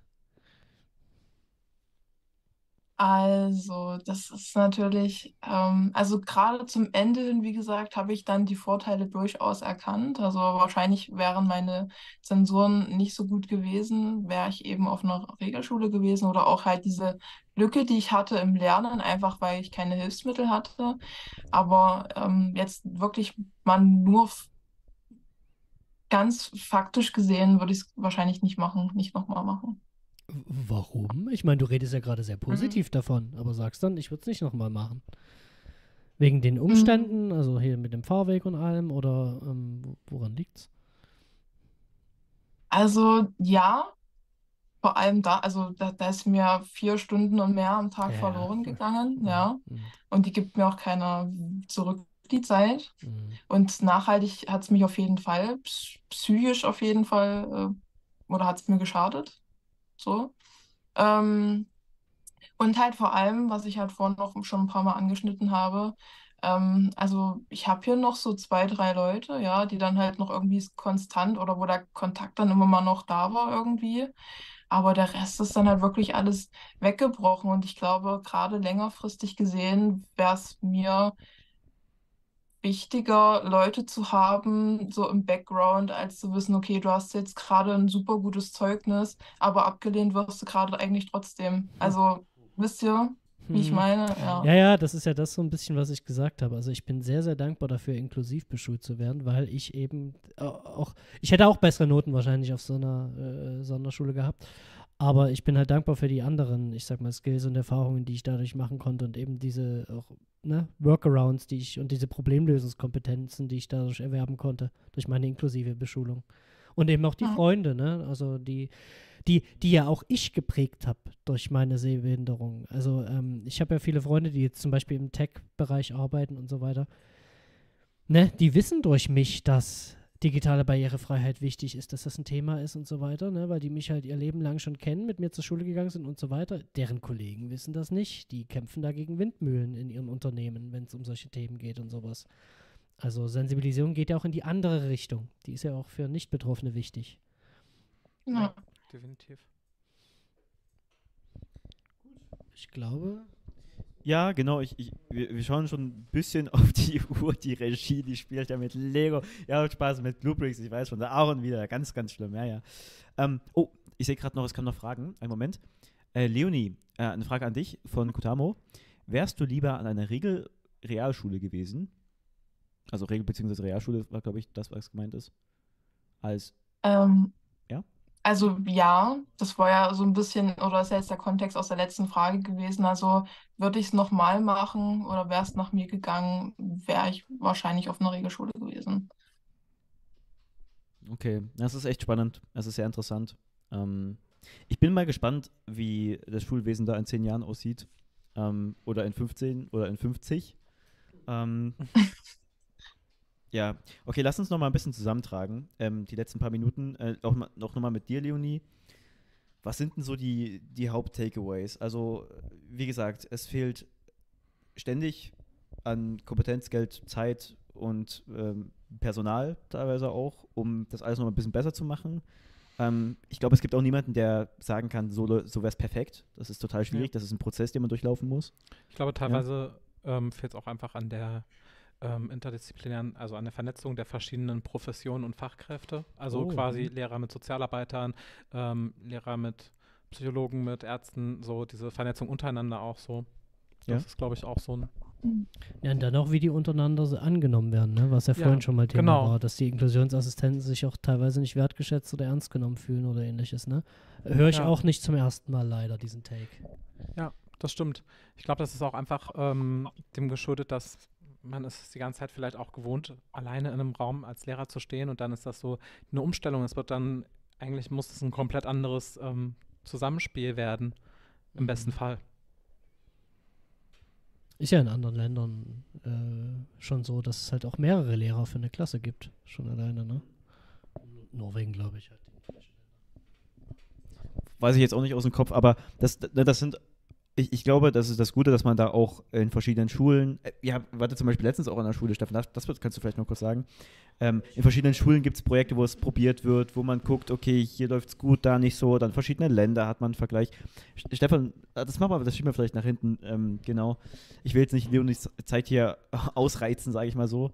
Ähm, Leonie, äh, ich habe das beim André gefragt, jetzt frage ich dich auch nochmal, äh, möchtest du noch äh, abschließend dein Resümee geben, quasi zum Thema inklusive Bildung? Ähm, mach doch noch äh, genau ein kleines Abschlussstatement, wenn du möchtest, was dir noch auf dem Herzen liegt. Ähm, ja, also Schulzeit tatsächlich, wie gesagt, lief ganz gut. Die größere oder größere Problematik erstreckt sich eher jetzt so im, im Ausbildungsleben auf jeden Fall. Also da muss noch einiges Ja. getan werden. Ähm, zu diesem Ausbildungsvertrag, was ich vorhin gesagt habe, den ich im Juli bekommen habe, ist es dann letzten Endes nicht gekommen, weil es wieder an äh, Digitalisierung und Co. gescheitert ist. Ja, Ja, oder ja, halt auch an, an Hemmschwellen, ja. Also auch dieses einfach auch mal machen und gucken, okay, wie ist es denn eigentlich? Die meisten sind halt, habe ich so das Gefühl, total voreingenommen und denken, sie bekommen irgendwie, Mhm. weiß ich nicht, eine Belastung oder jemanden, der rund um die Uhr irgendwie betreut werden muss oder äh, gefördert werden muss und einfach mal zu gucken, okay, wie ist es eigentlich? Und äh, wenn es halt nicht läuft, dann schmeißt mich halt raus in der Probezeit so. Aber halt von vornherein irgendwie so mit, also so angstbesessen zu sein und zu denken, das wird irgendwie nicht, finde ich total schwierig.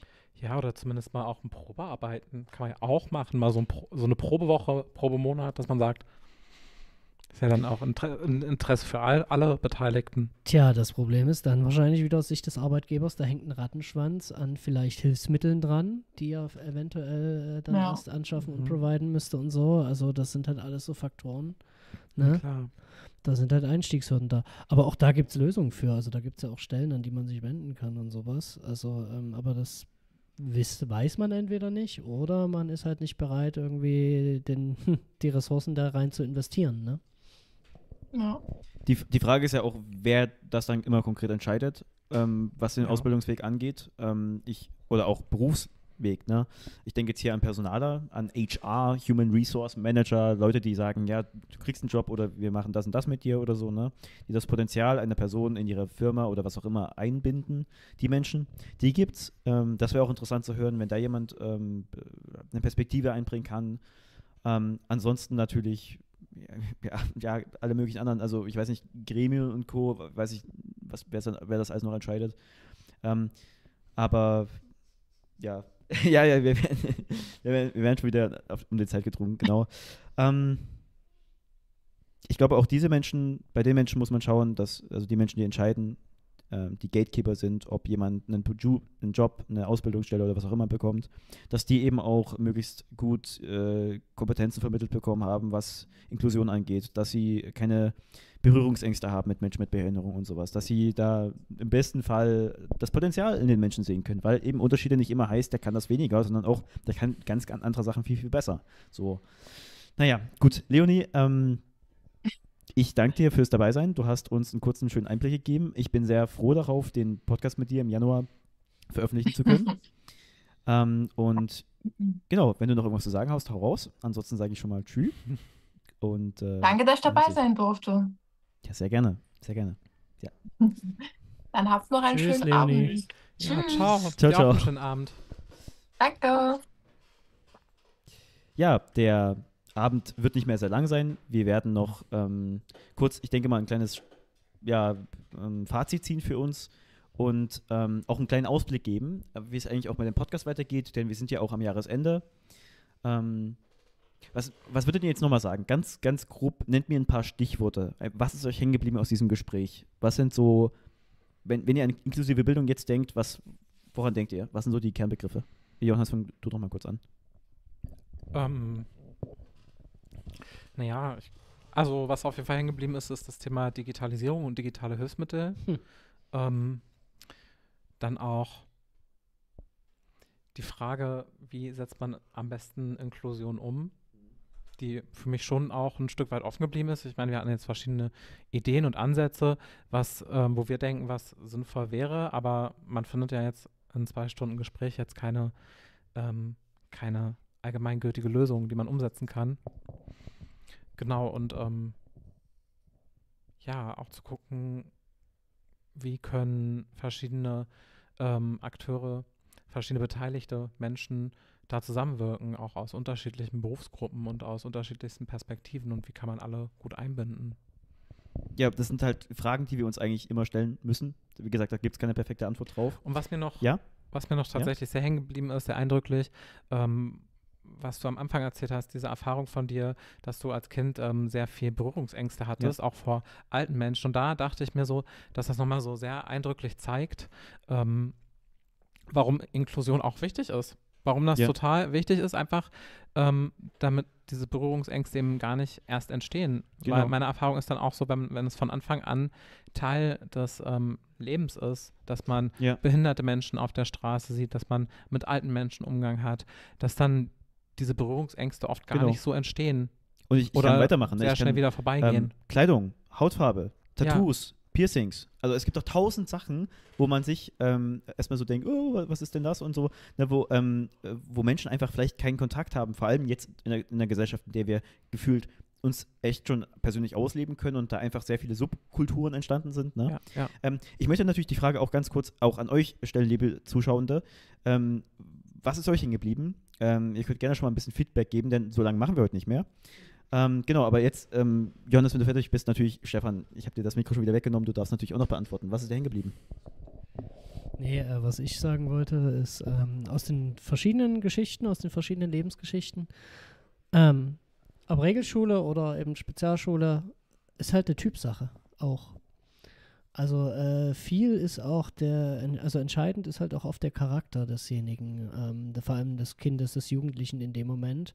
Äh, und jeder geht damit anders um. Äh, jeder, also kommt anders mit den Situationen klar, so, sei es jetzt halt Sonderschule oder Regelschule oder ähn- ähnlichem. Und das ist halt eine Sache, die wird halt oft ähm, auch ein Stück weit vernachlässigt, also äh, oder halt ne, nie, nie, nie so wirklich bedacht bei dem Thema, halt wie geht, also das, wie geht ein Jugendlicher, wie geht ein Kind zum Beispiel jetzt in der Schulzeit damit um? Also was ich halt vorhin meinte, das Beispiel mit den Jugendlichen, die mir halt immer erzählen, ja, ich habe eigentlich eine Brille, die setze ich aber nicht aus, äh, auf, weil ich es halt äh, ne, hässlich finde das sind halt Sachen, ne? so, so, so, so tickt man halt in der Jugend, das ist halt Pubertät, das ist generell schon eine schwere Zeit und dann halt solche äh, quasi maßgeblichen Entscheidungen zu treffen, das muss halt, ist eine Typsache. Und da geht jeder anders mit um in dem Alter. Das ist halt noch ein Faktor, ähm, den ich da mit reinwerfen würde, aber sonst äh, gebe ich mir Johannes natürlich recht, ne? ich sehe das genauso. Also ich habe gerade überlegt, wenn ich mir die Frage selbst stellen würde, was würde ich eigentlich antworten? Ähm, also was, was ist mir heute hängen geblieben? ähm, ja? Was ist hängen geblieben? Ja, also ich muss sagen, tatsächlich das, was André gesagt hat, bezüglich der Bevorteilung auch. Ich, ich weiß ja, dass ne, Kinder zum Beispiel, Jungs, jetzt reicht aber langsam in der Regie mit dir. Das hört man nicht, ich höre es die ganze Zeit. Ich höre die ganze Zeit Oh. Gebimmel hier aus, der Johannes auch, Mensch. Alles gut. Ähm, was, was André gesagt hat, dass, dass es vor allem auch bei jungen Menschen, ne, also vor allem auch bei Kindern, ja, so einen übelsten Gerechtigkeitssinn geht. Ne? Wenn Kind A das bekommt, dann will Kind B das gefälligst auch. So, Ja. ne? Ne? Erzieher, ne? Du, du kennst das. Und, ähm, und, und vor, so einem, vor so einem Hintergrund dann plötzlich ein Kind zu, zu haben, was eine Sonderbehandlung ähm, bekommt, ist ja schon schwierig genug.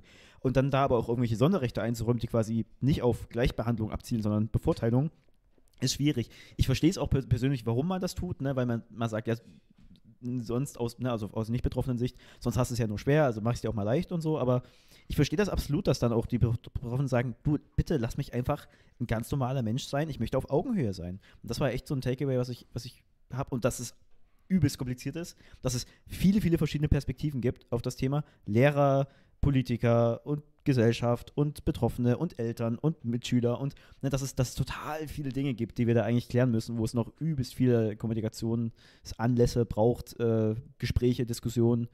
Ähm, ja, Stefan, da kannst du dich auch für einsetzen. Du bist jetzt ja in der Politik, ne? genau. ähm, ich über- ich ich gucke gerade, Gumat, Gutama hat noch was geschrieben, die Kommunikation nicht so anstrengend ist. Wie bitte?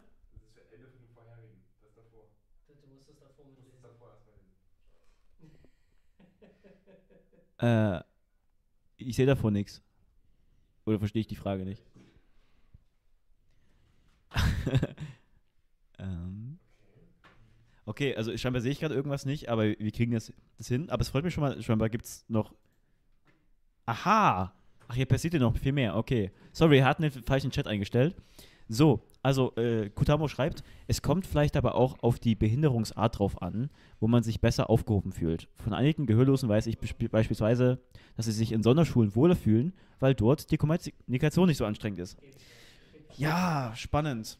Also es gibt manche, manche Basisbarrieren, würde ich sagen, vor allem bei körperlichen Behinderungen, aber nicht nur, die es vielleicht total unmöglich machen, ähm, irgendwo reinzupassen. Ne? Man kann ja auch nicht wirklich alle in einen Topf werfen und dann schütteln und gucken, was bei rauskommt. Das ist schwierig. Stefan, was sagst du? Ähm, nee, aber auch an, an dem Beispiel, dem gebe ich vollkommen recht, das habe ich auch schon von Gehörlosen gehört. Haha. ähm, dass sie sagen, dass sie das manchmal wirklich genießen, eben in diesen Kreisen unterwegs zu sein, weil sie dort eben frei kommunizieren können, weil dort jeder quasi Gebärdensprache spricht und so weiter, was ja deren erste Sprache ist, deren Muttersprache. Und dementsprechend, das ist für die auch teilweise wirklich sehr entspannend und ähm, für, für, für, für viele dann auch oft der einzige Weg, mit, mit anderen zu kommunizieren. Kann ich absolut verstehen, kann ich absolut nachvollziehen, ähm, sage ich ja, ist eine Typsache und kommt auch auf die Behinderungsart drauf an, da gebe ich recht. Okay, genau. Ansonsten, wenn ihr noch was schreiben wollt, tut es jetzt, denn äh, wir befinden uns auf der Zielgeraden. Ähm, Johannes, ich habe anderen die anderen beiden gefragt, ähm, ähm, wegen Schlusswort. Du warst jetzt äh, im Grunde ein Gast, der sehr, sehr lange mit dabei war. Länger als alle anderen. Ähm, du hast alles miterlebt. Ähm, hast du noch irgendein ein Schlussstatement, irgendwelche Gedanken, die du noch loswerden wolltest? Ähm, ich fand, ich fand es auf jeden Fall spannend, die verschiedenen Perspektiven zu hören. Ja. Und nehme da auch ganz viel draus mit. Ich glaube auch gerade so, fand auch gerade die Erfahrungen, auch die Unterschiede zwischen ähm, inklusiv beschult werden und ähm, dann eben wie Leonie an einer Blindenschule zu sein, was da so der Unterschied ist und dass sie auch jetzt so rückblickend sagt, sie würde trotzdem, auch wenn sie dadurch vielleicht schlechtere Schulnoten gehabt hätte, ähm, hätte sie lieber diese inklusive Beschulung für sich gehabt im Rückblick. So hatte ich es ja, äh, so hatte ich es zumindest verstanden. Und ähm, ja, das finde ich ganz interessant. Und ich glaube, dass ähm, Inklusion halt nach wie vor super wichtig ist und eine Herausforderung, der wir uns irgendwie alle stellen sollten, wenn nicht sogar müssen. Ja. Also ich finde, ich würde sagen müssen, ähm, ja, weil ich finde es super wichtig. Genau. Und wie gesagt, da gibt es schon Fortschritte und ich finde es super, wie viele Menschen da auch dran arbeiten. Ja. Ich glaube, ich finde es total interessant, ähm, in dem Zuge auf, diesem, ne, auf dieses Thema ähm, ähm, blickend, eben wirklich auch mal Lehrer, eine Perspektive des Lehrers, eines Personalers und sowas zu hören, ähm, vielleicht auch einen Rektor oder sowas reinzuholen, was, ne, was die dazu sagen, weil ähm, das hat mir jetzt ein bisschen noch gefehlt, ne? Und, und ich hoffe, dass wir das dann Total. in Zukunft noch aufarbeiten können. Ich weiß gar nicht, ob wir das, wie, ob das Video im Nachhinein verfügbar ist, dass da Leute auch drunter kommunizieren können. Alle Leute sagen ja, die um mich herum sind. Das heißt, äh, wenn ihr das gehört habt, liebe Lehrer, liebe Rektoren, liebe Politiker, wer auch immer, schreibt doch gerne drunter. Mich würde das noch interessieren und äh, lasst es doch noch eine schöne, volle, reichhaltige Kommunika Kommentarsektion werden. Genau. Gut, okay. Ähm, ich würde sagen, der Drops ist größtenteils gelutscht. Es bleibt nur noch eins übrig, nämlich Danke sagen. Danke an äh, alle Zuschauenden, die dabei waren und so wichtige, anregende Fragen gestellt haben, aber auch eigene persönliche Details geteilt haben aus ihrem Leben. Ähm, ich muss natürlich sagen, danke an die Regie, die hier im Hintergrund ihren Spaß hat, aber eben auch sehr professionell sich um uns gekümmert hat. Ähm, und natürlich an die Leute, die mitgemacht haben die mitgesprochen haben, der André, die Leonie, beziehungsweise Leonie 1 und Leonie 2, um den Run Running Gag vorzusetzen. und ähm, dann natürlich an dich, Johannes, dass du den weiten Weg aus Leipzig hergekommen bist nach Dresden. Ja, sehr gerne. Bei Sturm, Böen und Regen und was weiß ich nicht alles. Ja, gut. Tatsächlich, als ich los bin in Leipzig, hat es nicht so okay. doll geregnet. Da ging es noch. Das ist nur hier das in Dresden so. Das ist das. Gut, und natürlich an dich, Stefan, dass du äh, dich äh, dabei äh, geschlagen hast wieder und mit ähm, ähm, wichtige Fragen gestellt hast auch und deine eigenen Eindrücke dargestellt hast. Und dann, da nun allen gedankt wurde, inklusive übrigens auch des Chaosvereins, der diese Örtlichkeit gestellt hat äh, und natürlich der LAG Esser Sachsen, bei der ich angestellt bin und die diese wunderschönen Pullis, diese wunderschönen Pullis hier gemacht hat. Ich hoffe, die sind irgendwann äh, kommerziell verfügbar für alle, weil die sind ehrlich gesagt sehr bequem. Werden wir mal sehen. Ähm, ja, bleibt nichts anderes als zu sagen, Leute, habt ein frohes Fest äh, mit euren Liebsten, äh, frohe Weihnachten und eine besinnliche Zeit.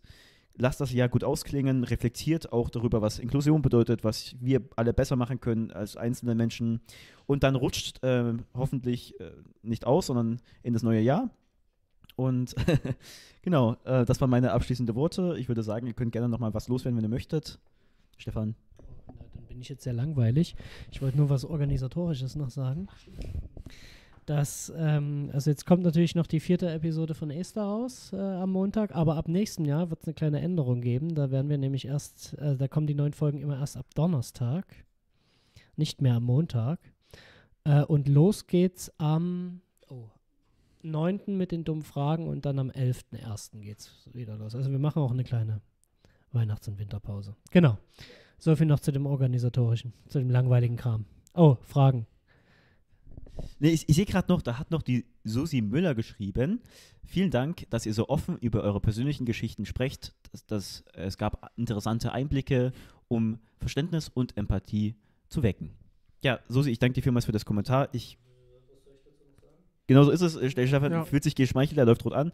Äh, Johannes auch. nee, Spaß. Alles gut. Okay, dann, es war mal ein Fest. Ähm, äh, Wenn es euch gefallen hat, teilt das gerne, hört gerne den Podcast, ähm, unterstützt die, die LRGSer Sachsen, sage ich jetzt mal so, auch wenn ich da befangen bin. Ne? Genau, abonnieren und so weiter, liken, ihr kennt das ganze Prozedere. Und wir sehen uns bald wieder, denn nächstes Jahr uh, wird es auch mit äh, locker fro- froher Musik wird's weitergehen in die nächsten Live-Podcasts. Denn wir werden nicht nur, hoffentlich, nicht nur Livestreams machen, sondern wir werden auch live irgendwann vor Ort sein. Ähm, wo und wann, das müssen wir noch uns äh, überlegen. Das ist alles in, in reger Arbeit. Die Zahnräder drehen sich. Und bis dahin sage ich, bleibt äh, gespannt und lasst die Vielfalt fetzen. okay. Ja. okay, ciao. Ciao. Tschüss. Peace.